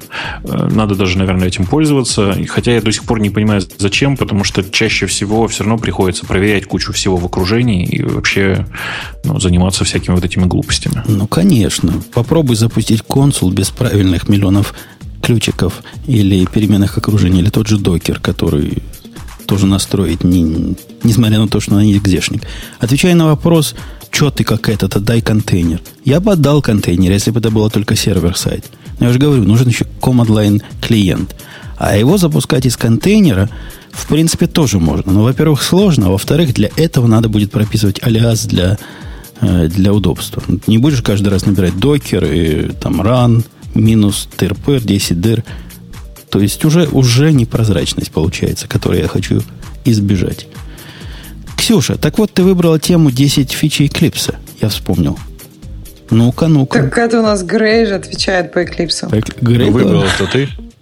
Ну, это я для тебя, потому что ты давно молчишь. Я хочу послушать твой голос. Спасибо, гусары денег не берут. Давайте, кто-нибудь. Что у нас как-то я, я, пох, я походил, посмотрел про него. Ага. В общем, я, конечно, поверхностно смотрел. И в основном то, что касается джавовских их улучшений. Ну, на вид он стал больше похож еще на маковскую аппликацию, чем раньше. Ну, и раньше он хорошо выглядел. Что же касается того, что мне было интересно, именно JDT Improvements, это прямо они как, как э, cut and paste с предыдущей, с 14 версии ID. Мы научились лямбды рас, раскрывать в эту сторону и в ту. Мы научились, значит, suggestion делать, чтобы из лямбды обратно, э, как это называется, штука, method reference. И туда, и сюда. Ну да, 14 все это тоже. Тут все, все, все, все, все, все, все, все, все, все, что мне знакомо по альтернативным системам. Джейми научился группы тестов запускать «Здрасте». В идее это было, по-моему, всегда. Не хочу их сравнивать, нет. Э, обе системы достойные, хотя одна более достойная. Но ничего революционного в этом релизе, кроме новых иконок, которые хорошо смотрятся на темном фоне, я не нашел. Ну, там типа Mac Application. Типа, В смысле, native. ну, оно и раньше достаточно native выглядело. Ну, то есть, по сравнению с ID, все остальное выглядит native. Поэтому меня это не особо впечатлило. Какие-то докер тулсы Как, появились. как же ты, как же ты не любишь ID, оказывается, да. Ага. Я, я к ней отношусь э, с этим самым, с, э, с почтением, но с достойной критикой. Достойного Не, думаю, продукта, бьет, достойная значит, критика. любит. Мне кажется, бьет, значит, любит. Интеграция с докером у них появилась похожая по уровню на интеграцию... Нет, не похожая, лучше по уровню, чем интеграция в IDE. Как-то они смотрят на докер как на набор контейнеров и набор имиджей, и набор сервиса, серверов, на которых оно бежит. А IDEA попыталась это прикрутить по стилю, ну, как J2E серверы. Вот есть, значит, сервер аппликации, а есть сервер докер аппликаций. И они попытались в эту концепцию свою, свою поддержку докера всунуть, что, ну, идея понятна, но как-то стрёмно получилось. У этих Да. гораздо все прямее. Ну, ну, может, ее стоит поставить, попробовать. Я, я не знаю. Мы, мы тут чужих слов рассказываем, что вы понимали, дорогие слушатели, поскольку сам я его пока не ставил и даже не уверен, что буду ставить. Ну, И я. обычно раз в полгода я ставлю, ставлю Eclipse. Полгода еще Чтобы не посмотреть. Зачем? Зачем? Ты просто любишь вот как с Go помучить себя, пострадать? Нет, я ставлю его, запускаю, после этого сношу. То же самое я делаю с NetBeans. Попадется какая-нибудь статья. NetBeans 8 сейчас такой вау-вау, такой няшный. Ставлю, тяжело вздыхаю, сношу. С ID, э, с Eclipse об- обычно нету тяжелого вздоха. Ну да, до- добрый старый знакомый. Мы с ним, значит, вместе много пережили. Но все равно сношу. Без вдоха. Окей. Окей. Слушай, а что вот я смотрю на этот список из э, топ-10 э, фич Eclipse и вижу, что там их на самом деле 9. А где 10 это? Зажали, может, она где-то где, где-то ниже. Не знаю. Кто его знает. Действительно, видимо, одну цензуру вырезал. Самую главную, номер один. Да, кстати, так забавно. Требу- 10, требуйте долива 9, после отстоя, да. 8, 7, 2 и все. Ну, наверное, да. Пишет- Наверное, просто да. оказалось, нас- что первая фича, она уже была в прошлой версии, и все, и она не новая. В чате пишут, что непонятно, зачем в новом Eclipse сделали инсталлятор. Э, А, типа, смысл в том, что номер один это новый инсталлятор в новой Eclipse. Ну, это, конечно, очень важно для вообще IDE фича, наличие инсталлятора, прям вообще. Он тут болдом написано. Eclipse Installer. Вау, вау. То есть опять да, программистов держат за идиотов. М. Как мы без инсталлятора жили? Как, как мы могли устанавливать программу, которая приходила без инсталлятора? Ты представляешь, как вот мы это вообще drag and drop делали? Или копи делали в CP какой-нибудь на Linux? Как мы раньше выживали? Ужас, ужас. Да как, по-человечески, как обычно. Раз-раз и в продакшн. Попался мы... Вот такого странного мне давно не попадалось. Я перехожу к следующей теме. Мы тут все в последнее время Digital Ocean и разные те, которые пытаются быть Digital Ocean. Но есть чуваки с железными яйцами. Вот реально. Ксюша, я, я, в том числе и девушки. Бывают. Вот эти чуваки, они решили сделать как Digital Ocean, только дедики. А, интересно. Называется Rapid Box. Эта вся штука. Они про себя говорят, что они, значит, переизобретенные, dedicated, выделенные сервера. И под, ну, реально, знаешь, не так, как все. То есть, во-первых, они стоят небольших денег. Э, Это настоящие сервера, это не виртуалки, чтобы слушатели понимали. Поэтому они называются дедиками. 8 гигабайт памяти, 120 гигабайт SSD, относительно слабый CPU, i3. Все это стоит 60 долларов в месяц, то есть на уровне э, как T, T2 э, Medium в Амазоне. Одна из самых популярных. По-моему, 58 долларов стоит. Мне кажется, с Ну, нее всё- и брали цену. Все-таки в T2 немножко больше диска, нет? В T2 вообще диска нет. T2 вообще без диска. А, 4 T- T- да, да, да, да, да, да. 4 Всё хорошо. гигабайта памяти, и, но, правда, типа как Xeon CPU, хотя он нечестный. В общем, это нормальная цена, 60 долларов в месяц. Ты знаешь, я вот сейчас смотрю, пошел к ним в прайсинг, в этот Rapid Box, и вижу там за 80 гораздо более интересное. Э, там примерно такая же фигня, только 16 гигабайт памяти. И 16 гигабайт получить за 80 долларов в месяц, это прямо хорошая цена. То есть, если купить себе за 80 долларов такой сервер, ты представляешь, на виртуалке его поделить и продавать по цене, как DigitalOcean продает, то ж обогатимся. Так ты посмотри, у них на самом деле цена указана не только... Ну, то есть ты можешь платить э, по часовой оплате. Да, да. Ну, потому это же что прекрасно. Эластик инфраструктура для железных серверов.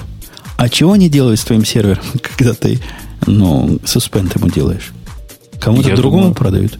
Я думаю, что Suspend на самом деле у них не существует, а скорее всего у них э, только релиз есть. В смысле, что ты э, отдаешь его использование, и все как бы. И после этого оно отдается кому-нибудь другому. Не, я... там сказано было, что можно засуспендить, потом возобновить, когда надо. Ну, я возможно, что это просто длительный процесс, и ты соспендишь, оно убирается куда-нибудь в storage. Э, смысле, минут. Не сам... Говорит 5 минут.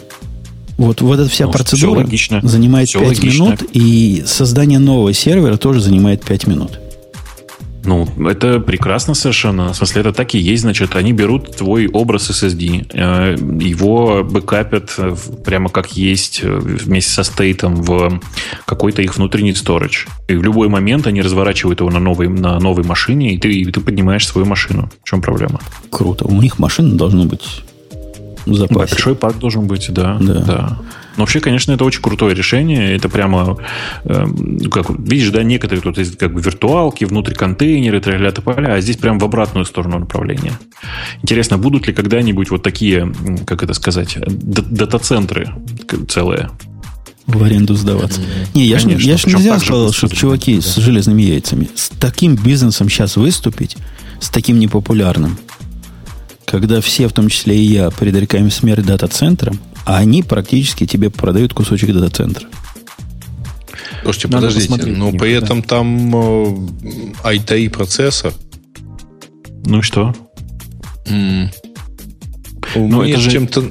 Yeah. Помнишь ли ты говоришь такого э, провайдера дешевых дедиков, э, как Rack Shack? Ну, конечно. Который потом стал Everyone Servers. Ну, я а не помню, сейчас... как они меняли название, но Рекшек я помню. ну, сейчас э, этот домен идеактит на SoftLayer, поэтому ага. все, все там и заканчивается. А, ну, у меня просто там был сервер, и я помню, что э, оно, конечно, безумно было дешево, то есть оно там что-то от 50 долларов начиналось за dedicated в месяц, но в итоге оно, оно ж тормозило. Ну, то есть у тебя был и не сервер, но где-то там, там какой-то так сверхдесктоп э, воткнутый где-то в дата-центре. А что такое ага. i3? i3 это же не серверная платформа, правильно ни разу? Совершенно. Да, я это имею в виду. У тех тоже были э, использовались целероны вообще там. Ну, это, не, ну люди на атомах сервера делают и ничего. А, Слушайте, да ладно. Ну, ну, это зависит от того, что ты хочешь, конечно, от сервера. Вполне ничего пятое поколение i3 вполне себе приличное. Ну, в смысле, оно, конечно, для ноутбуков и десктопов, а не для серверов, но все равно. А, наверное, эти сервера выглядят как такие компактненькие платы, засунутые в какой-то Blade, да? Blade корпус, и ну, вот конечно. таким образом все. Конечно. Ну, в смысле, в этом же вся идея-то. Очевидно. ну вот э, очень сильно напоминает, э, только там сравнение с Акшак, э, сравнение с Акшаком отличаются тем, что у них SSD. Не-не, они отличаются кардинально от всех.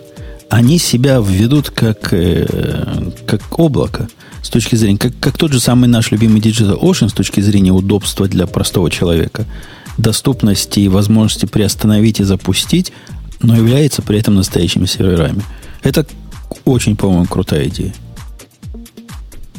Ну, вообще, прямо идея сама по себе очень крутая. Я, если честно, сейчас смотрю и думаю, что я куплю для экспериментов. Прям пошел создавать аккаунт. А там дают на попробовать даже. Я, ну, на попробовать даже есть. Да, сказано тест-драйв for free. Тест-драйв for free, да. Ну, прикольно. Так, а что, как ты будешь его использовать? Ну, в смысле, для разных бесчеловечных экспериментов, очевидно. Для как я использую Digital Ocean? Точно так же. Для бесчеловечных экспериментов над людьми. Слушай, кстати, Сереж, он, э, да, если ну. кто не знает, мы на следующих выходных с Сережей на хакатоне. Ты же будешь? Mm-hmm. Скажи сам-то. Ну, куда что я денусь-то? Ну, я, я и думаю, что, может быть, вот можно будет использовать бесчеловечные эксперименты над людьми проводить прямо. Мне ну, тут нравится ага. аргумент. Why mess with VPS? Real hardware means real performance. Это они про i3, да? Ну, Семен Семенович, если ты сравнишь этот i3 с, с виртуалкой, с, не знаю, с двумя ECU, то я таки сильно сомневаюсь, кто из них кого побьет. Мне кажется, ну, этот i3 сделает этих два ECU юнита как стоячего. Ну, i3 это честных два ядра вообще, если что. Так что, ну, это как бы прямо честные ядра э, с нормальным кэшом, там, трехмегабайтным и вообще, то есть это большое дело. Тут Не же знаю, еще, понимаешь, я помню дело? свои ощущения от переезда с э, довольно серьезного Celeron на довольно простенький Xeon. Ага. Вот. И такое внезапно открывшееся понимание, что именно вот в процессоре это до этого затык и был. Ты знаешь... Короче, все э, компилится в разы быстрее. Компилиться, да, но тут есть такая тонкость, что в соврем... мы же сравниваем на самом деле с виртуалками, а не с честными серверами. И если сравнивать с виртуалками, то я боюсь, что будет выигрыш, причем, ну, например, потому что ты можешь э, эксклюзивно использовать этот процессор. Когда ты живешь в, не, в, не в цельной своей железке, а в виртуалке, ты никогда не знаешь, что сейчас у процессора в кэше, как там что вообще устроено сейчас. Э, потому что ты не можешь эксклюзивно получить целое ядро. Ты получаешь много всяких интересных фишек от того, что у тебя ядро эксклюзивное. Например, гарантированную, гарантированную предсказуемую производительность. И я не знаю, как у, них, как у них выглядит дисковая система, является этот SSD локальным. Ну, то есть тогда про бэкапы, в принципе, и про надежность можно забыть, но в, тут не в надежности дело. Но если это локальный SSD и честный процессор, как, как иначе вроде и быть не может – то это весьма и весьма ну, Ребят, я по собственному опыту просто помню ощущение от того, насколько быстрее все, когда ты переезжаешь со слабенького dedicated на, ну, условно говоря, нормальный серверный, да, без, э, когда там стоит Xeon. И при этом я могу сравнивать прямо сейчас производительность отдельного выделенного dedicated и виртуального, ну, скажем так, в масштабе примерно равного по мощности. Ну, то есть там, там, там бегает application э, в разы менее, так сказать, требовательный. Вот, но вот у меня нет этого же ощущения затыков там по процессорной мощности, например. Так это не в ощущениях дело, а в цифрах. Потому что тут надо сравнивать яблоки с яблоками, а не яблоки со слонами. Ближайшее яблоко, на мой взгляд, которым это можно сравнить, это как раз тот самый T2 Medium. По цене сравнимое. Хотя хитрое очень сравнение, потому что к цене надо прибавить за трафик ты кое-что платишь. Ты платишь за EBS, чтобы хоть какой-то диск был. Немного, но тем не менее, при таких малых ценах это немного уже оказывается ощутимым. Ты платишь, по-моему, 10 центов за, за гигабайт. Э, Слушай, storage. Ну... Платишь в месяц, платишь за трафик, платишь за запросы. И когда все это хозяйство поднимешь, скорее всего, получишь цену где-то сравнимую, но больше. Но самое главное, у тебя нет гарантированной производительности. За, за гарантированную производительность надо уже следующую покупать. Надо какой-нибудь M4 Large покупать, который будет в два раза дороже стоить, чем это была лайка. Да нет, нет, это вообще это другая история. Ты платишь другие деньги за другой сервис. Его бесполезно так сравнивать. Это знаешь, я вот, э, простите за сравнение, сейчас вот я поеду там, в Украину, да, и очевидно, что я приеду и куплю там, скорее всего, локальную сим-карту. Хотя вот прямо сейчас я думаю уже, что не куплю. Я, что тут... я думал, ты про сало заговоришь. Нет, нет, смотри, есть э, простое сравнение. Вот когда я еду сейчас в Европу, в любой момент, когда я приезжаю в Европу, я делаю что? У меня есть сим-карта, которая так называемый travel SIM. Знаете, да, такая? Это, кстати, есть, короче, такая контора, которая, такой стартап, который делают русские ребята. Правда, они ее делают в Люксембурге, но это не очень важно. Называется она MTX Connect. Они что делают? Они выпускают сим-карту, которая работает в любой стране, э, с, ну, которая дает тебе интернет. Э, Причем mm-hmm. самое большее, что ты заплатишь, это 10 евро за Unlimited в день. Это вообще ну, довольно На самом дорого. Деле они берут карту итальянского T-Mobile. Нет, нет, нет, нет. MTX Connect не так. MTX Connect работает не так, я тебе гарантирую. То есть, хочешь, я тебе привезу сим-карту для тестов? Хочешь? Нет? Я скажу, у меня такая просто Я есть не знаю, где ее будут тестировать. Ну ладно. В смысле? Ну, в любой выезд твой в Европу это так- как раз такая история. Так вот, MTX Connect это сам- самостоятельная сим-карта, ты втыкаешь в свой телефон, ты там типа платишь, э, можешь платить по дням, можешь платить по мегабайтно, ты не тратишь дополнительных денег на то, что тебе нужно поддерживать баланс, там что не, спи- не списывается раз в месяц, как это бывает у э, этого самого итальянского Verizon, да, я правильно помню? Или T-Mobile, прошу прощения. T-Mobile. Э, Но при этом, конечно, 10, ми- там, 10 мегабайт стоит, Unlimited стоит э, 10 евро. Конечно, ты можешь приехать и локально найти сим-карту. Но я готов переплачивать за то, что я буду знать, что у меня этот сервис точно будет. Что я не продолбаю там где-нибудь, не прилечу в 3 часа ночи в Испанию и не буду там искать сим-карту и все вот это вот хозяйство. А я, когда прилетел последний раз в Израиль, вот я ж вас наслушался умных, сейчас, думаю, куплю сим-карту. Ходил Ну. по этому аэропорту, ходил, приставал к продавцам. Они на меня смотрят большими глазами, мол, моя твоя не понимает. Я с ними на чистом иврите говорю, хочу сим-карту, слушай. А говорит, телефон может, да, купить? Телефон можно. Сим-карту нет, нет Там такого по-прежнему сервиса. говорят телефон, да? Говорят, телефон, да. В разных Я странах даже- по-разному, даже в европейских. То есть каких-то сразу, например, подожди. я помню, в Лондоне легко купить сим-карту, прям выходишь из самолета, и первое, что видишь, это такой автомат, вот, который Кока-Колу Ага. продает, такой же с сим-картами. Который Какие-то продает друг- сим-карты с LTE на борту, между прочим. Да, то Сразу есть, же. а в других странах, ну, это зависит от того, куда прилетишь. Может быть, вообще не быть никаких сим-карт, ты ходишь, бегаешь, ищешь никак. Ну, короче, вот я прямо с этим MTX Connect прям не нарадуюсь. Я, кстати, на самом деле, я, их, я же их знаю, надо, надо их подергать. Может быть, мы какой-нибудь конкурс для э, слушателей организуем. Но вообще, то есть это прям вот прямая аналогия, если честно. Ну, то есть это вот сервис, за который я плачу больше, я знаю, что я плачу больше, но я знаю, за что я переплачиваю. Так вот, возвращаясь к dedicated серверам, это ровно такая же история. Я готов заплатить вместо там типа 10, там, не так, 20 долларов, которые я заплачу DigitalOcean, э, 60 э, за то, что я получу выделенный сервер, на который я могу поставить любую операционную систему, которую я захочу, с которой я могу- сделать вообще все, что мне захочется. Тут даже дело В не, не- не в том, что dedicated сервер. Таких серверов продается полно. Я в свое время этот рынок проверял. Но такая цена, с одной стороны, а с другой стороны, такая скорость развертывания, я о таких комбинациях раньше не слышал. Ну, в- я все-таки слышал. Вот тот самый Рекшек э, развертывался минут за 40. Ну, а этот за 5, понимаешь? Это принципиальная разница. Если ты за 5 минут можешь 5 машинок поднять, это совсем другая лига уже. Это ну, совсем они при другие этом, применения. э, Жень, они при этом лимитируют э, на самом деле количество платформ, которые они разворачивают. Я имею в виду там, там по-моему, Ubuntu, CentOS и еще что-то. Мне да? нужна ровно од- од- одна платформа. Та, на Не, которой тому, можно что докер это запустить. реализуется, ну, в общем, не таким уж большим парком запасных машин. Кстати, о докере. Я же обещал гнева вылить. Вышел докер 1.7. И тут я, Ну? когда я его поставил, я вспомнил Бобука. Прямо пришел на работу и рассказал про такого Бобука, что есть такой Бобук, который приговаривает поговорку нищета и чего, блески нищета open source.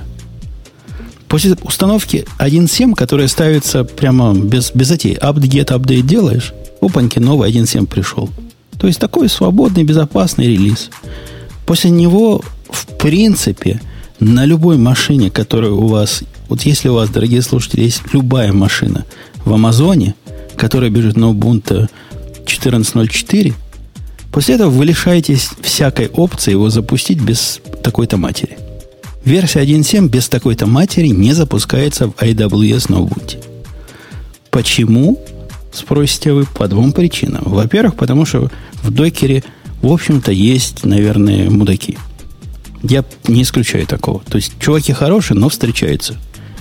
То, что раньше было предупреждением, а у них была раньше такая ситуация, когда девайс маппер не умеет делать UDEV Sync, не- поддерживается на той платформе, на которой он бежит, оно выдавало ворнинги, в результате как-то кривовато работало. В основном кривовато сборка шла, если после того, как запустил, все, все в порядке. Тебя потом эта проблема не волнует. Теперь они отказываются подниматься. Вообще просто. То, то есть то, что раньше работало, теперь просто не работает. Потому что у них все все юдевы там без синка, которые против EBS работают. И после этого ты что захочешь сделать? Вот какая твоя опция, по твоему Бобу? Как поступить в этой ситуации? Вот что делать? Казалось бы, какое есть у тебя production решение этой замечательной production ready системы? Ну, я вот так сходу готового решения не, я не тебе, могу Я придумать. тебе отвечу. Решения Ну. нет. Production Ну решений нет. Есть ряд решений, каждое из которых хуже другого. Во-первых, опять же, гусара молчать, можно поставить BTRFS и использовать его драйвер как основной. Во-вторых, можно поставить AUFS, который уже не в mainline е, и, по-моему, он никогда уже в mainline не войдет э, Linux, поскольку там есть overlay. Тот, что раньше был overlay FS, теперь он overlay называется.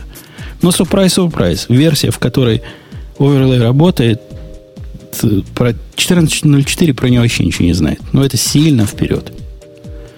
То есть, ты понимаешь мои возможности. Либо поставить неподдерживаемый kernel, либо поставить kernel extension, чтобы AUFS поставить, либо, мать его, BTRFS. Либо, либо, либо поставить специальную опцию, игнорировать этот warning и, и, и, значит, работать как раньше. Ужас, ужас. И Я Ну. пока разрываюсь. Я, я думаю, все-таки с оверлеем буду ставить ядро. Какой-то он, он, конечно, кривой способ и косой, но Ну, звучит это все не очень красиво, конечно. Ну, вот прямо я сильно-сильно удивился. А, еще прикол. Если вы, например, ставили несколько драйверов в свое время, storage драйверов, то ваш докер просто сойдет с ума.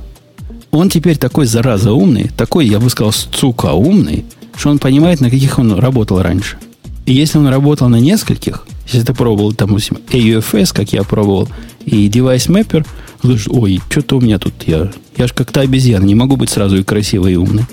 Поэтому он просто вообще не запускается в этой ситуации. Надо идти руками туда, в var, libdocker, и удалять все следы того, значит, storage драйвера, который тебе не нужен. Эм, ну, Проза кажется, что это, кажется, что это очень скучно и обидно. Скучно. Знаешь, как я повеселился? Обновил пару серверов, к счастью, не боевых. А оно опаньки. Докер PS делаешь, говорит, у тебя даже докер домен не запущен. В общем, ужас-ужас. Слушай, меня, я просто тут устаю отвечать в чате буквами э, и очень не хочу этого делать, поэтому, прости, буду использовать эм, эфир для того, чтобы отвечать людям, которые пишут мне в чате и в приватике. Значит, вопрос номер один. э, Где взять такие симки? Короче, mtxc.eu. Они бесплатно высылают сим-карты, если что. Э, Прям в любой адрес. Кстати, Жень, тебя тоже касается. Вдруг в Европу поедешь. mtxc.eu. А что такое ЕУ? Европейский юнион? European Union, да. Окей. Какой-то очень европейский сайт у них. Ну вот. Ну, в смысле, они прям спокойно рассылают карты без всяких проблем. Кстати, надо, правда, реально с ними замутить какой-нибудь конкурс, чтобы не только карты, но еще и мегабайты людям дали. Вот. А Это, во-первых. в Украине у них coming soon обозначено. Ук- Не, на самом деле, я точно знаю, что в Украине они работают. Мгм. То есть, ну, в смысле, я просто где-то там, типа, пару месяцев назад отдельно интересовался. Слушай, я тебе привезу, тебе я просто привезу сим-карту, посмотришь сам. У меня есть лишнее. Ну, давай. Вот. А, Ну, у да, нас а тут, вот- кстати, это одно это ИЖ запустилось, так что. Я, я, я ж тебя читаю во всех социальных сетках, так что вот и посмотрим. А, а во-вторых, в- тут в чате говорят, что типа начали что-то обсуждать индексовое радио, и в очередной раз кто-то говорит, ну и все, раз там реклама, не буду слушать. Понимаете, какое дело? Есть такие сервисы, которые на гиков не рассчитаны. Вот я, например, Яндекс Радио тоже слушать не могу. Ну, потому что меня бесит реклама пластиковых окон и вообще реклама в... э, Так а разве нельзя заплатить денежку без рекламы? Обычно же Можно. так, либо реклама, либо денежка. Ну, Не-не-не, в есть. радио нельзя, по-моему. Не-не, почему? Можно, заплатишь Яндекс, за Яндекс Музыку, у тебя радио, в радио нет Да, рекламы. как с А, ну iTunes да. радио такая же идея. То есть, либо Да, ты конечно. слушаешь э, рекламу, либо ты платишь за Time iTunes матч, и у тебя не будет рекламы в радио. Ровно, ровно так. Никакой проблемы здесь нет, но тем не менее, я бы честно сказал, что вообще не надо так думать, что сервис радио может быть, и вообще любой сервис радио может быть рассчитан на гиков. Посмотрите на то, что запустила Apple, нормальные гики тоже это слушать не будут. Ох, Даже нормальные гики вообще с таким ужасом восприняли, как это вообще было на презентации, потому что все так было девелоперски, а потом хоп, и эта музыка, и вообще непонятно. Хотелось всем убежать из зала, встать и уйти. Ну, что, Ну- ну, что, тебе отдельно, что ли, их собирать? Да понятно, Да но зачем? просто... э, Скорее всего, вот эта вот фраза «one more thing» это было все-таки для телека, и как-то потратить ее на музыку, ну, не знаю. У меня, у меня тоже было такое ощущение, о чем это вообще все, и, и почему к этому такое вот серьезное отношение. Да, да, да, нас кинули, вот я считаю. А я Да, да, да, да, я да, в расходимся. релиза их музыкального сервиса был в магазине. И не поверите, что я там сделал. Померил и попробовал наушники вот эти модные. Beats. Beats. Которые такие крутые, 400 долларов стоят, wireless, который по Bluetooth, значит, умеет играть. В общем, красота выглядит прямо круто. Вот я понимаю, почему Apple купил эту компанию. А на потрогать тоже прям такие приятненькие? На потрогать приятненькие. Говорили, пластик плохой. Ну, может, потому что у него модель дорогая была. Но звук, ну, совершенно отстой. Ну, я не знаю, кто и любит. Может, я просто не ту музыку пробую на них. Но совершенно отстойные наушники. Они У звучат на такие же 90 комментарии. долларов. Да, да, я, я совершенно Слушайте, с а вы же их сравниваете, небось, с э, мониторными. С базе. Нет, я их сравниваю с музыкальными базе, базешными. Ну, плохие. Они просто, ну, я не знаю, даже можно ли сказать субъективно. По-моему, они объективно плохие наушники. Нет, вот объективно там все очень сложно, но они, безусловно, не стоят своих там 400 долларов. И правда, если у вас есть возможность сравнить с нормальными наушниками, ну, возьмите и сравните. То Ну, есть... У меня ощущение, что они все-таки э, определенным образом окрашены, то есть они не нейтральные. Ну, и американский не на любителя. Сейчас, смотри, значит, первое. Американский звук никогда не бывает нейтральным. Звук, который производится в Америке для музыки, он всегда не нейтрально окрашен, потому что иначе в Америке не купят. А, Но, тем не менее, есть, знаешь, как бы разные перекосы. Ну, то есть, очевидно, да, что в этих базешных наушниках, очевидно, типа рэп-музыку слушать можно, потому что там низы есть, верхи нет, верхи есть, а середины нет. Ну, на мой вкус, конечно. А, Это с одной стороны. А с другой стороны, на мой взгляд, они, конечно, просто стильный аксессуар. Ну, типа, их делали изначально как стильный аксессуар. И я вот всем рекомендую, если вам интерес- интересен именно американский звук, в смысле звук, который там, и, там с яркой окраской, и при этом который приятно слушать, ну, возьмите баз- базешные наушники, да и все. Они не, не такие крутые по внешнему виду, но они все равно очень хороши. Прям я прям доволен. Ими всегда был. Окей. Переходим к следующей теме. Следующая тема наделала много шума, потому что была у этой темы предыстория. Предыстория была таковая. По-моему, Голдман послал случайно письмо. Голдман это был. Ну, или Goldman, или Сакс, мы же сейчас не знаем, кто из них. Один из них послал случайно письмо на кому-то там .js. А, видимо, его email-клиент, который умный-умный и умнее некуда, увидел G и дописал Gmail. В результате ушло письмо с секретными конфиденциальными данными совершенно неизвестному чуваку. Там был прямо хайт. Это год назад была эта вся история. Да, да, да. да. Ужас, кошмар. Они попросили, значит, сначала попытались с чуваком связаться. Чувак отсутствует, не отвечает на имейлы. Может, уже перепродает информацию, не знаю. После этого они пришли к Гуглу и сказали, нельзя ли, значит, анду наш посыл. Google сказал, нет, только по решению суда. Они получили решение суда, Google сделал это самое анду, и история благополучно завершилась. А с э, этой недели теперь каждый может сделать анду без решения суда. Ну, вообще, это, конечно, обман, потому что на самом-то деле три года назад, а, нет, больше. Ой, господи, я уже не помню, лет пять, наверное, назад мы с тобой По-моему, шесть. в эфире. Ну, окей, шесть лет назад мы с тобой, Женя, в эфире обсуждали появление этой фичи в Gmail.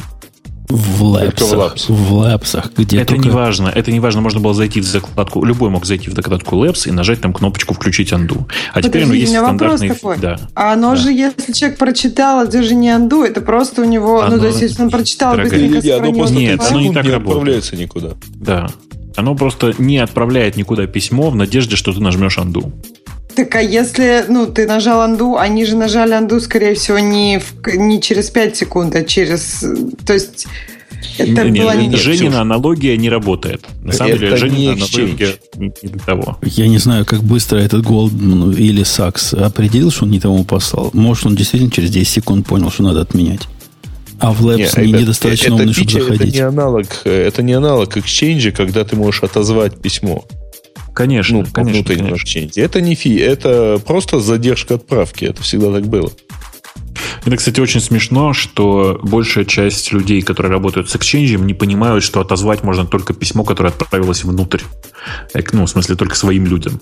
Э, Ага. И я неоднократно видел системных администраторов, которые просто плакали и говорили, что, господи, что за дура, я не могу отозвать письмо, которое ушло людям. Ну, короче, это прямо очень смешно всегда. Да. Так в И Exchange да. это то же самое. Но даже если человек его отозвал, но не через 5 секунд, а через побольше, кто-то его мог вполне уже прочитать и сохранить Прочитать все мог, но у него пропадет.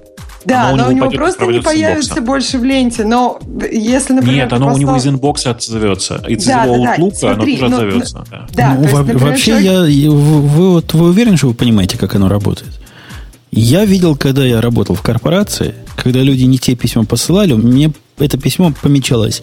Автор отозвал. Но если я его уже прочитал, это письмо, я могу всегда прочитать и дальше. То есть я могу... это, это означает, подожди, это означает, что ты не в Exchange ходил, а типа через IMAP. Точно. Ага. Ну, конечно, так Ну, да, правильные ну, пацаны. Ну, то есть ты его, ты его скачивал себе в кэш.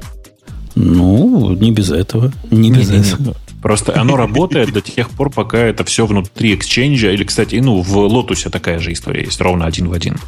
То есть до тех пор, пока все пользуются одной, одним Outlook и одним Exchange, все хорошо. По-моему, Как только появляется... также Да? ну, тоже помечает, говорит, ну вообще вот, вот человек не хочет, чтобы ты смотрел это письмо. Слушай, нет, опять- Сра- сразу ж хочется открыть. Да.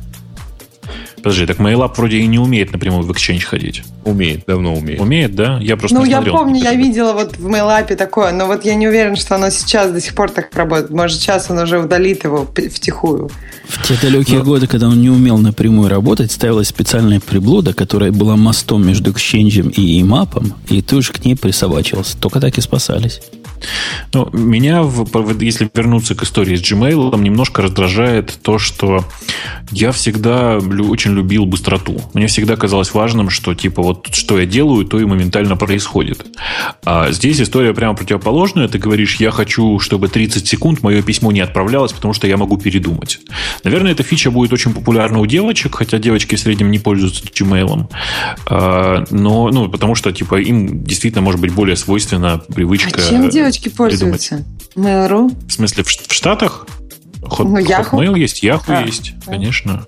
Нет, ну я вообще, то есть Gmail, а в России девочки, а, Яндексом и Mail.ru, да? Ну, то есть я Конечно. опять попадаю в ту же категорию с ThinkPad, и когда вы стали девушкой. Окей. Не, ну ты нужно же понимать, что Gmail с очень большим отрывом где-то на четвертом месте после индексовой, э, после мейловой, индексовой и рамблерной почты. То есть оно сейчас довольно далеко все. И нельзя все объяснить просто мальчиками и девочками. Но anyway, э, ну просто людей, которые, ну, как это, обычных людей, которые пользуются Gmail, в России очень немного. А, И, кстати, это число падает. Ну, не так, не растет по-другому. А, да, так вот, возвращаясь. Вас не раздражает, что это так медленно происходить будет? Я один раз воспользовался этой штукой. То есть у меня оно всегда включено было. По-моему, 15 секунд задержки. Как-то раздражает. Но вот ради того раза, я помню, я сильно порадовался, что я успел. Слушайте, а я вот не помню, как это работает, если работаешь через email. Помню, В никак. смысле? Никак Ну, то не есть, если работает. я- А только через веб-интерфейс, Семен Семенович. Ну, Конечно, конечно. Ну, что? Конечно, да. Конечно. Ну, Ну, все, крич- все кричат, что это прорыв, и все этого ждали, и я с Бобоком согласен. Ну, можно было и раньше этим воспользоваться, но Нью-Йорк Таймс из этого сделал большой, значит, большой дел. Ладно. Ладно. Короче, не понимаю я этого прикола. Просто, ну, видимо, мне просто, правда, неприятна идея, что мое письмо будет не отправляться еще 30 секунд. Страшно неудобно. Так это Осу- же по галочке. Ты же, наверное, можешь сделать так, чтобы оно сразу отправлялось. Да, конечно, либо, конечно. либо все, либо никто. И нельзя на отдельное письмо сделать, к сожалению, такого. Во всяком случае, нельзя было до того. До того, а как это, это тебе поможет релизом. на отдельное письмо? Мне кажется, это совершенно не поможет, потому что если ты именно ошибку делаешь, это обычно как раз какой-то в спешке, когда тебя что-то отвлекает. И... Не, не, мне хотелось бы, чтобы была возможность, вот когда я нажимаю send, чтобы была в этот момент возможность отменить. По умолчанию, чтобы было действительно, как я установил, там undo период. Но на конкретное письмо мне хотелось бы возможность отменить. М. Ну, чтобы отправлять, ра- вот, типа, ты разумно. проверил его идеально. И, Ну, ты знаешь, ну или какая-то то, техническая херня, или что-то такое, которое даже если к Марусе попадет вместо Бобука, ну, то есть Ксюша попадет вместо... Даже Ксюша попадет вместо Бобука, будет не страшно. Там мы ничего плохого не говорили. А вот те письма, где мы по-настоящему про тебя разговариваем, там пускай будет по умолчанию все. Да. Я уверена, что таких писем просто не существует. Ну, хорошо. окей. Ну, раз ты уверена в чем-то, в тебе, видимо, есть уверенность поднять следующую тему. Да, тему слушателей, я думаю, надо поднять. Там, на самом деле, много всяких комментариев. Окей. Отмазалась Кажется, как, пора. а? Как Пора. отмазалась. Ну, ладно. Да, подымай. Что? Так, окей. Э, Ну, первую тему мы уже обсудили, про то, что Docker, CoreOS, Google и прочее, прочее, прочее создают совместный формат контейнеров. Правда, там, мне кажется, люди неправильно понимают, что это конец монополии Docker. Я не уверена, что это какой-то конец чьей-то монополии. Но окей, мы это обсудили. И следующий вопрос. Хотелось бы услышать мнение ведущих, особенно Бобука, об, об Иннополисе. Правильно, да? Иннополис. А, общем, Иннополисе, наверное. Иннополис? Ну, в общем, Бобук, что ты об этом думаешь? Взлетит, не взлетит? Не знаю, куда он должен полететь, но, в общем... Ну, я не, не понимаю пока, что именно должно взлететь. Ну, это Ну. город, в котором, я так понимаю, будут жить люди. Наверное, Ну, это нет, будут не люди так. Это- специфические. Это, это, айтишный городок, который Ага. построен э, где-то там под Казанью. Ну, в смысле, не под Казанью, в смысле, в Татарстане. Эм, Что я про это думаю? Я думаю, что задумка хорошая, в первую очередь потому, что позволь- по- должна позволить людям, и особенно учащимся, которые там собираются учиться, сконцентрироваться на учебе или работе. В России, знаете, есть действительно такая большая проблема. Э, Люди, которые учатся, они мало сконцентрированы на том, чему, чему они, собственно, учатся. Ну, в силу того, что есть клубы, там, все такое. А, И в этом смысле это очень прикольная затея. Если я правильно помню, там до ближайшего нормального жилья, ну, типа минимум с полчаса езды. То есть ты считаешь, что успех Bay Area как раз потому, что они в пустыне, и там до, до Сан-Франциско далеко добираться, поэтому все там работают? Успех, успех Bay Area в другом, и мы же говорим сейчас не, ну, не про попытку сделать силиконовую долину на самом деле. Э, Успех Bay Area в том, что там э, сконцентрировалось большое количество разных маленьких компаний когда-то давным-давно, таких маленьких, как HP, там, Bell Labs и всякие другие ребята, которые туда Понятно, переехали. просто вот эта идея, она на самом деле применима к той территории, потому что там действительно людям далеко до чего-то добираться, и поэтому единственное времяпровождение – это работа. А тут, в принципе, то же самое будет, и, наверное, будет... Нет, но тоже будет работа. Подожди, подожди. Ксюш, ты... э, Вот Silicon Valley, оно совсем не про это. На самом деле. Я имею в виду, Там- что там похожая идея. Я понимаю, что... Нет, как бы- нет, нет, подожди. Ну, Мне ваша э, татарская там, идея выглядит как э, типичный представитель культа карго. Мы вот тоже построим где-то у черта на куличках, и в конце, получим, в конце концов получим силиконовую долину, потому что у них, видимо, тоже черти где построено. ну, для этого имело бы смысл... Там на самом деле ничего же не построено. Где, Успех? Силиконовой долины начался не тогда, когда там что-то строили у черта на куличках, а тогда, когда там Стэнфорд начал, э, то есть Стэнфордский уни- университет начал раздавать земли. Вот. В, э, в существующем окружении каком-то. В этом случае, если применительно к России, то надо было бы, я не знаю, в Дубне бы что-то строить. Ну Зеленограде. это там. ты сейчас, ты сейчас Сколково пересказываешь. Сколково Сколково уже ровно есть. такая же история. Да. А Сколково тоже, по-моему, в чистом поле в итоге построилось, не? да нет, это Да типа нет, оно 30 нам ближе к Москве, чем Зеленоград, например. Другое дело, что Москва... М, Чего? Оно ближе. Значительно но... ближе, да. Да, да, да. Другое дело, что Москва, это как раз вот Бобук сказал, в Москве много куда ходить. То есть в Москве альтернативы работе очень много. А в таких местах, ну, то есть реально, если ты живешь там где-нибудь в Бэйре, то тебе далеко до каких-то культурных до чего? мероприятий. Ну, до Сан-Франциско. До Барона университет. До Сан-Франциско, например, далеко. Не, ну, а... по-моему, по-моему, я не Бобок, конечно, которого спрашиваю, но, по-моему, это полнейшая ерунда. Ну, в смысле, мы же не знаем, что... Я, если честно, не очень слежу за тем, что там задумано было. Я прямо не очень, а не почему очень знаю полнейшая задум... ерунда? Ну, то есть, в смысле, никто не поедет туда жить и работать? Да потому что это, это всего лишь один или два фактора взяты из того, чтобы сделать вот такой, такой IT-цветник. Там налоговые льготы, например, сделаны. IT-парник. Особая экономическая зона, IT-университет типа рядом. Я сильно сомневаюсь. Мне, мне кажется, что этих Слушайте, лошадей да. будут наши морды. Еще раз, там все зависит от того, какой там будет вуз. В смысле, какой, как, насколько там хорошо удастся построить обучение. Потому что, еще раз, да, я, Сережа, согласен, успех Силиконовой долины обусловлен двумя вещами. Стэнфордом, который раздавал э, офисные земли вокруг себя, э, и тем, что Стэнфорде, в Стэнфорде, напомню, преподавателям разрешено заниматься бизнесом. Если... Нет, ну, там на самом да. деле еще же, там вырастало э, изначально с того, что там была база флота во время э, Второй мировой войны. Ну, вот. мы давай про послевоенные времена, типа вот давай начало, если типа близкие ко Второй мировой. Э, ну, Все-таки базу да, флота и, там построили там, типа в 30-е годы еще, да. Там на самом деле несколько было факторов, но один из ключевых это то, что университет не мог сдавать в аренду, и поэтому была блестящая идея, давайте мы эти земли отдадим с условием, что фирмы будут нанимать наших выпускников. Ну да. И вот обеспечилось такое постоянное бурление, когда э, люди там э, продолжали работать, выпускникам сразу находилась работа, и, и при этом, кстати говоря, очень дешевая жизнь сначала была. Ну, и климат, и все такое прочее. Сейчас, конечно, все очень дорого. Да, но нужно понимать, что там, типа, э, благодаря тому, что там были хорошие специалисты из Стэнфорда, там э, образовались две, точнее, там образовались офисы крупные двух конкретных компаний, это HP и General Electric, которые, собственно, и построили в результате потом все. Ну, в смысле, люди знали, что они, выходя из Стэнфорда, в общем-то, с большой вероятностью найдут себе работу, например, не знаю, в GE. Угу. А, ну, и, и нужно а понимать, люди, что все это происходило... GE или HP, да могли спокойно там рассчитывать на хорошие стартовые условия для бизнеса, куда опять-таки продолжали идти люди и так далее. Ну, вот да, это да, да. И в итоге сейчас, возник сейчас, вот такой да. вот этот э, да, бульон. Тут нужно, нужно, нужно при этом понимать, что IT, вот этот нынешний айтишный кластер, который называется Силиконовая долина, на самом деле никакого отношения к предыдущему кластеру не имеет.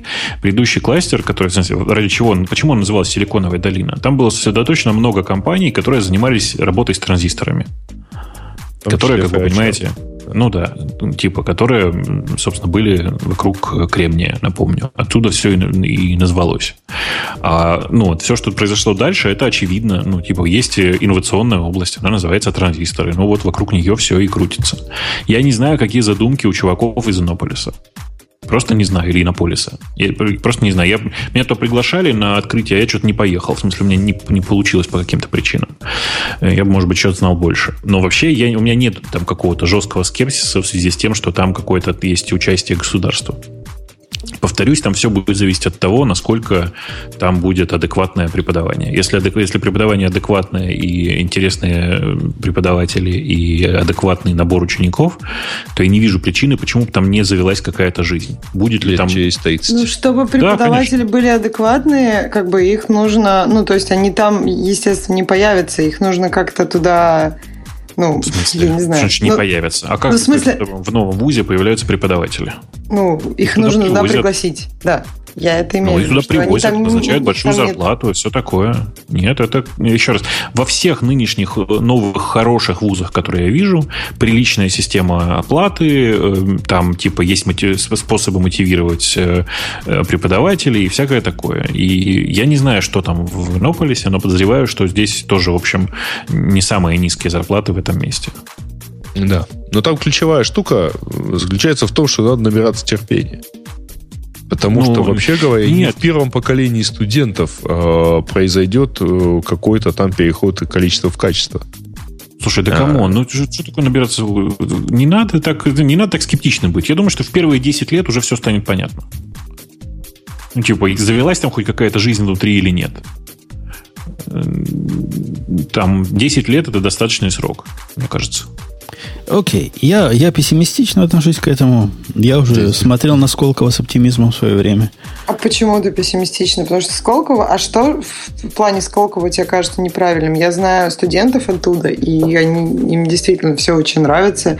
И я как бы... Ну, что ты хотел бы от Сколково? Каких уже результатов? Хоть каких-нибудь ну, что, что было бы для тебя? Какая-то уже компания, стартап, ты, которая... Ты мне можешь рассказать про какой-нибудь технологический прорыв, который произошел в 5... новой силиконовой они, долине. Они даже ни одного выпуска еще не сделали Сколково.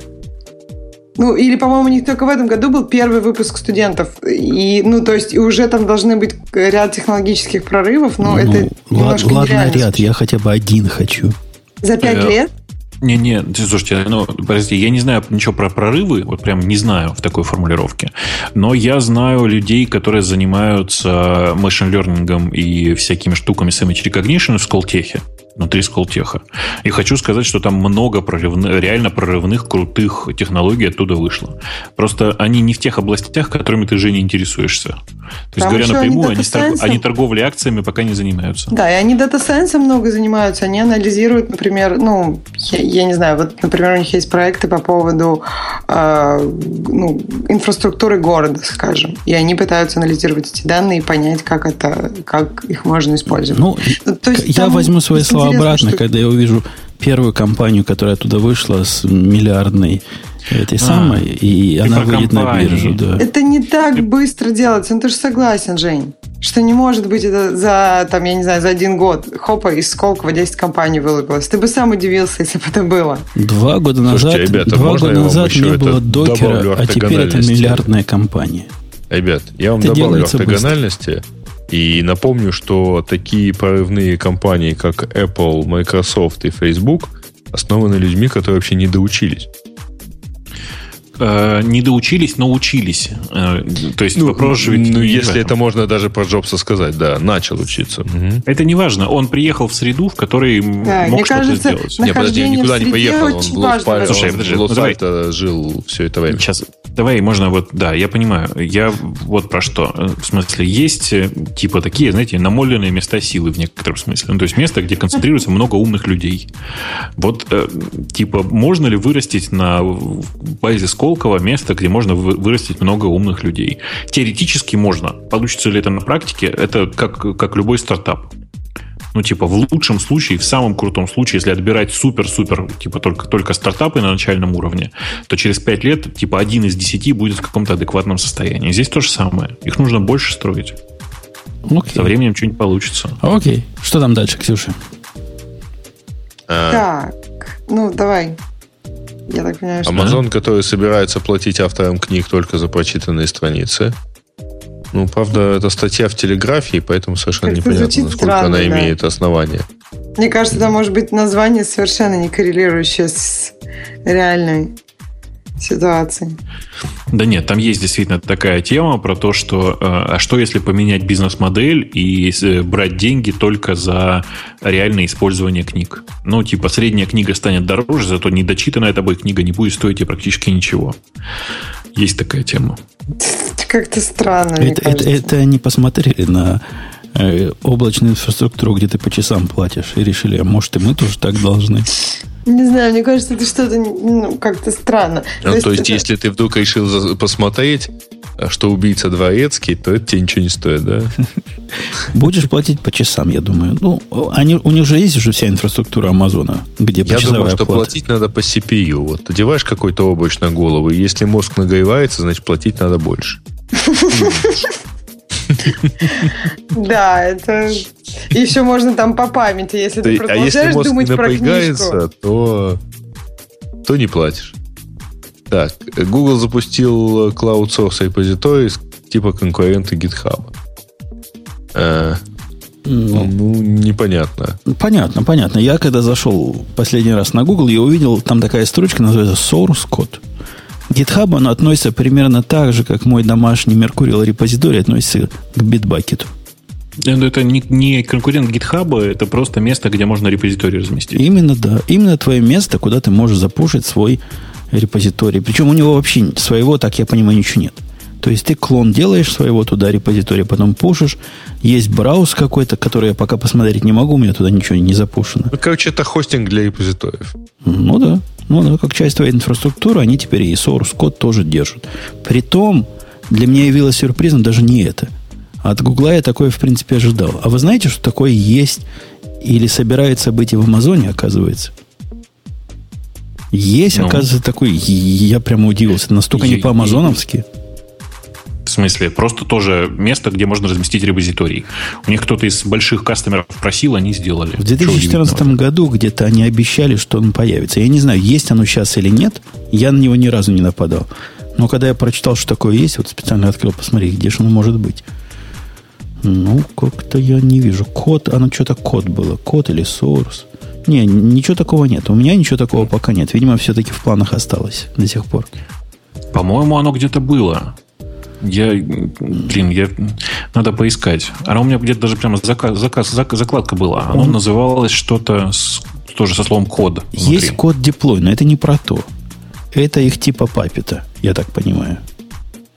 Э, оно называется AWS Code Commit. Вот у меня в закладках. О, ну вот в списке сервисов, которые доступны для меня, а для меня, поверь, доступно многое, его нет. Э, зайди прямо напрямую по ссылке. Э, ну, avsamazon.com slash код commit. В одно слово. И Дайте ссылочку пришлю. Хочешь? Commit.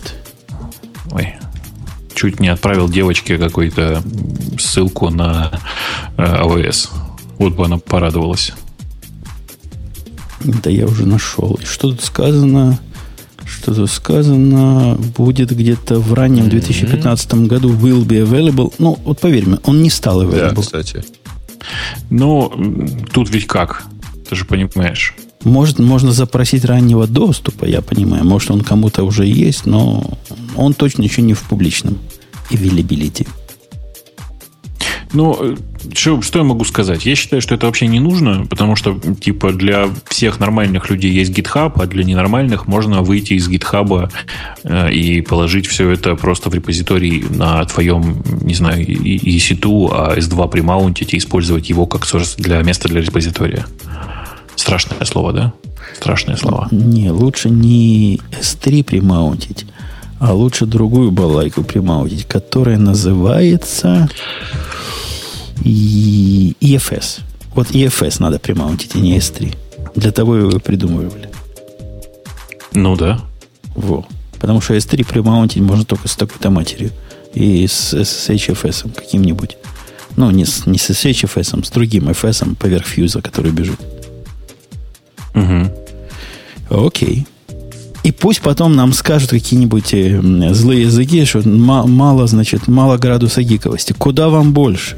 Куда вы и так половину слов не понимаете. Угу. Вот да. тут следующее это про темы были гиковые, а раньше Умпутун часто обсуждали около линуксовые режимы, э, релизы и технологии. Это, Там... это было гиковое, да. значит. Ну Какая? да, про Linux. Если слово Linux употребляется, Тут это про обязательно GNOME 3.16, GNOME 2, XFCE. Вот это гиково, а докер не гиково. Конечно. Mm-hmm. Какие иконочки там в гноме против KDE. Вот это то, что гику всякому интересно, видимо. Ну, да. я даже не знаю, что сказать. Ну, текущее состояние линуксовых десктопов ужасающее, если очень коротко. То есть не поменялось. Нет, стало сильно хуже, на мой взгляд. Мне тоже кажется, ну, в типа... какой-то момент был рассвет. Они были да, более популярны, да. чем сейчас.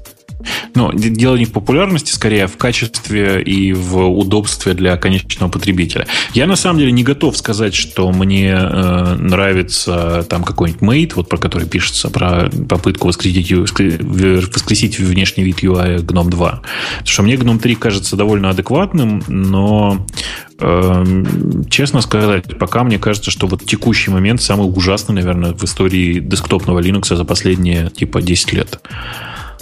То есть прямо все в разваленном состоянии, ничем пользоваться нельзя и как жить непонятно.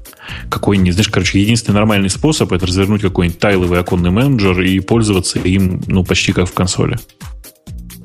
А что пропустили? Там наверху была прикольная тема про то, что э, ребята из Microsoft предложили э, новую спецификацию для э, того самого, для HTML в, для input type файл. У них input type файл multiple там такой появился. Чтобы наконец-то в стандартные обычные формы можно было передавать несколько файлов или вообще каталог. То есть они хотят сделать, чтобы можно было оплодить кучу файлов за раз. Да, да, да, да. Ну, или вообще каталог, я же говорю. Типа, самое крутое это за, зааплодить сразу директоре. А как сейчас это делается? По одному? Типа? По одному, конечно. Okay. Или, или на написанием флеше. собственного загрузчика. Да, или на флеше, или с написанием собственного загрузчика и все такое. А они, на самом деле, хорошую спецификацию написали. Я ее почитал да, там, довольно там, какое-то количество времени назад. Э, они ее анонсили еще до того, как она появилась вот в таком текущем виде. Э, она хорошая, и мне кажется, что она пройдет в конечном итоге. Как обычно, Google в какой-нибудь момент скажет, что мы хотим еще вот так и вот так, для того, чтобы всем пришлось э, все у себя поменять. Но в конечном итоге это очень неплохое решение, мне кажется. Э, то есть, ну, это прямо облегчит жизнь, и это такое место, которое в современных браузерах очень архаичное. Я вообще не понимаю, как мы живем в браузерах, которые при оплоде не поддерживают докачку. Стыд и позор, по-моему. Так а это, это, это, это, драфт, это спецификация опоздала лет на 10. Чего туда будешь закачивать в таких количествах это облако? Там уже все и так живут. Но, видишь, на самом деле это же не так, ну, потому что есть все равно по-прежнему много локальных файлов, каких-нибудь вон, офисных документов, всякой такой фигни. Ну, офисные да. документы, вот ты в хроме, в каком-нибудь, в хром, э, в хром, как он называется, хром, хром оси сидишь, и у тебя все и так уже, там ничего закачивать не надо. Да и, в принципе, ну, нечего закачивать оба потребителя Chrome OS, конечно, не будут э, сильно пользоваться такой фигней, как input type файл. Но даже они, на самом деле, мобильное того, устройство, своего... которое является большинством всех устройств компьютерных в мире, тоже, ну, если, конечно, они не Android, но это и устройством назвать нельзя, им тоже файлы особо хранить негде. И проблема закачки множественных файлов их меньше всего интересует. Ну, короче, я тебе так скажу. Мне кажется, что ты сильно преувеличиваешь э, облачность текущих решений. Мне кажется, что мы э, до пика облачности еще не дошли лет примерно на 10. А вот пока этот спек примут, как раз и дойдем. Ну, нет, этот, кстати, спек, скорее всего, довольно быстро пройдет. Через пару лет, я думаю, он уже будет в браузерах. Такие Окей. дела. Окей. Я представил темную половину современности которая смотрит вперед, а ты светлую, которая смотрит назад. Да. Да. Так, Rust 1.1 будем обсуждать? Или уже Ну, если честно, то там не очень много чего обсуждать. То есть там много внутренних изменений про производительность, про всякое такое, но глобально там обсуждать нечего. Вот. На самом деле там интереснее, что вышла бета, точнее, объявлена бета 1.2, и посмотрите на нее внимательно. Кажется, она может быть очень интересной. Да. А, а я не могу безопасно смотреть. То есть меня не от него не станет так, как от Go. Вот скажи мне, нет, Богу, нормально нет, будет? но не забывай, что это плюсы, плюсы, а не язык высокого уровня. Окей. Okay. Ну, в смысле, если ты готов писать на плюсах и там помнишь еще, как плюсы выглядят и что с ними делать, то это оно вполне. Брю инсталл Rust и вперед. Карго только не забыть поставить, если он отдельно ставится. Не знаю, о чем ты, но поставлю. Это, блин, как это называется-то? Система для установки пэкэджей. Карго. Чтобы у тебя не было карго-культа. Окей. Okay. Так, что там еще интересного? Там есть тема про реактоз, и мне понравился первый коммент к этому на Хабре. Желаю вам забвения. И 20 плюсов. Э, да что-то я даже не знаю, что тут сказать. Ну, они, по, они по импортозамещению теперь. Ну, да. вести. Перестаньте, кому? Ну, давайте еще раз расскажу. Я, по-моему, 50 раз про это рассказывал. Короче, есть э, такое большое движение. Оно называется импортозамещение. Импортозамещение – это не бред, а суровая реальность. Связано это вот с чем. Ну, вот представьте себе, есть компания, например, Лукойл. Компания Лукойл реально может пострадать от санкций самым неожиданным образом. Например, обнаружив, что э, любимое имя компания Oracle послала их э, куда подальше, потому что американское правительство запрещает им торговать с, ком- с э, компаниями, связанными с российским государством. Э, это сейчас не шутка и вполне себе суровая реальность. И такая же история с Red Hat, если что. И по этому поводу, конечно же, им типа нужно предоставить какое-то решение. И вся история вокруг импортозамещения, она вот про это. Типа, если э, отрубят газ, нужно, чтобы кто-то предоставил какое-то решение. Внутри, сейчас внутри страны, по сути, этим никто не занимается. Есть решения линуксовые, э, которые в России сейчас олицетворяют собой от Linux в первую очередь. Типа, а есть какие-то другие. Ну, вот что такое как, какой-то другой? Нельзя же все яйца складывать в одну корзину. Ну, поэтому в Минкомсвязи решили, а давайте еще он какой-нибудь реактос поддержим. Все равно, кроме Linux и реактос, больше ничего нет, вы же понимаете. Такая логика. То есть не понимаю, что тут такого. Чувак подался на грант и, скорее всего, получит некоторое небольшое количество государственных денег на то, чтобы попробовать э, что-нибудь с этим сделать. Ну, пусть пробует. Да в этом есть невыносимая ирония. Я даже удивляюсь, как ты, человек тонкий, ее не видишь. То есть эти, вот эти чуваки честно сперли API и обратно реверсировали, и плюнули на все. Теперь они, там их прямо спрашивают, а как, когда за вами Microsoft придет? Они гордо говорят, куда придут? К нам, в нашу незалежную? Да никогда в жизни. И вот это импортозамещение. Если вот это импортозамещение, то у нас действительно большая проблема в консерватории. Что-то не понимаю. Ну, это пафос. Сейчас, подожди, сейчас, подожди, сейчас, подожди. Нет, дело, я не про это. А, конечно же, проблемы с патентами возникнут, но эти проблемы с патентами, скорее всего, будут не связаны с API. Потому что патентование API, как ты помнишь, если оно возможно, если есть копирайт на API, то автоматически это означает, что Google сейчас лишится огромного количества денег в пользу Oracle, если ты помнишь суть претензий Oracle к э, Google. А, если же этого не существует, то и в данном случае придраться не к чему. Так есть чему придраться. У них есть прямое нарушение ЕУЛы этой, которой они согласились. Ну, там, там прямо, знаешь... В смысле? А, не-не-не, подожди. А какое прямое нарушение? End User License Agreement. И что? А что они там нарушили? Которая прямо и не, непосредственно говорит о том, что начиная пользоваться нашим продуктом, то есть виндой, с которой они API эти слизывали, вы соглашаетесь не делать то-то, то-то, то-то. Целый ряд чего не делать. Ну, подожди, а что не сделали-то? Ты просто так уверенно говоришь. Просто, э, во-первых, э, смотри, первое, реверс-инжиниринг в России не запрещен. А второе, что самое важное, мы же даже с тобой не знаем, использовался ли реверс-инжиниринг и вообще разбирательство внутри винды. Может быть, на самом деле они все, все это написали исключительно по книжкам, в которых эти, эти э, API хорошо освещены. Правда же? Даже виндовые родные программы работать не будут, не говоря уж о сторонних, если ты только публичные API реализуешь.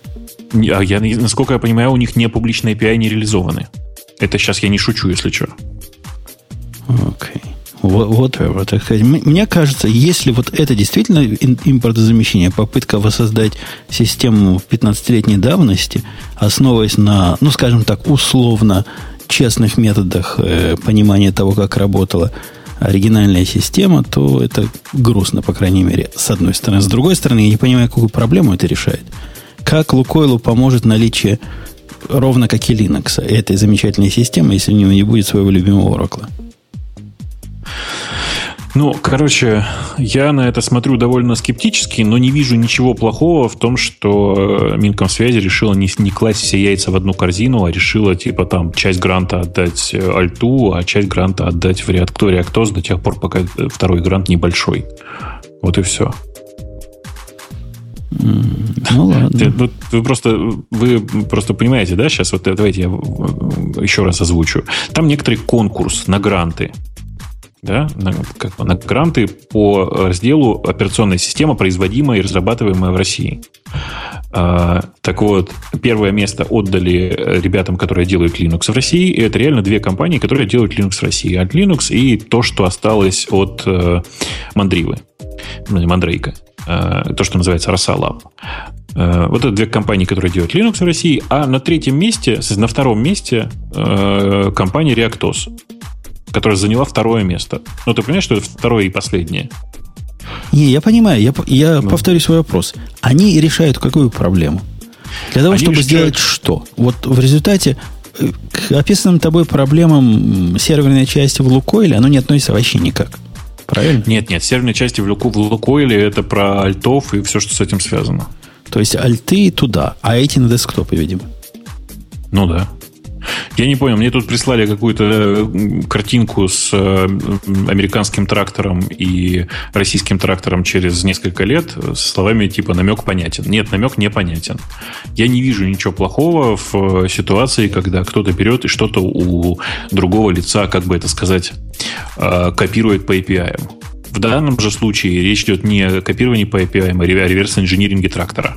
Как бы это глупо не ну, звучало. Да нет, конечно. В смысле? Ну, если не ошибаюсь, трактор Сталинец это выпуск э, был выпущен на заводе, построенном полностью на по американским чертежам. Даже, по-моему, не так. Какой-то из заводов, который выпускал э, Сталинградский тракторный, он был построен в Штатах, разобран, переведен по кусочкам и построен и собран заново. Такая отверточная сборка. Только за а, Ну, в смысле, в, в, в, в Советском Союзе это вообще применялось довольно часто. Можно вспомнить, как появился АвтоВАЗ. Ну да, то есть в данном случае тут даже, тут даже не это. Это скорее, э, наверное, к Linux, да? Взять не, такой не open source, скомпилировать на своем э, месте и продавать.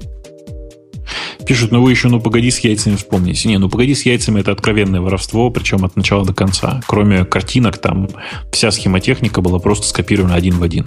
Ну ладно, это, это все не важно, на самом деле правда. Короче, прекратите смотреть, как, посмотрите на всю эту истерию вокруг импортозамещения без политической окраски. Там есть некоторый смысл.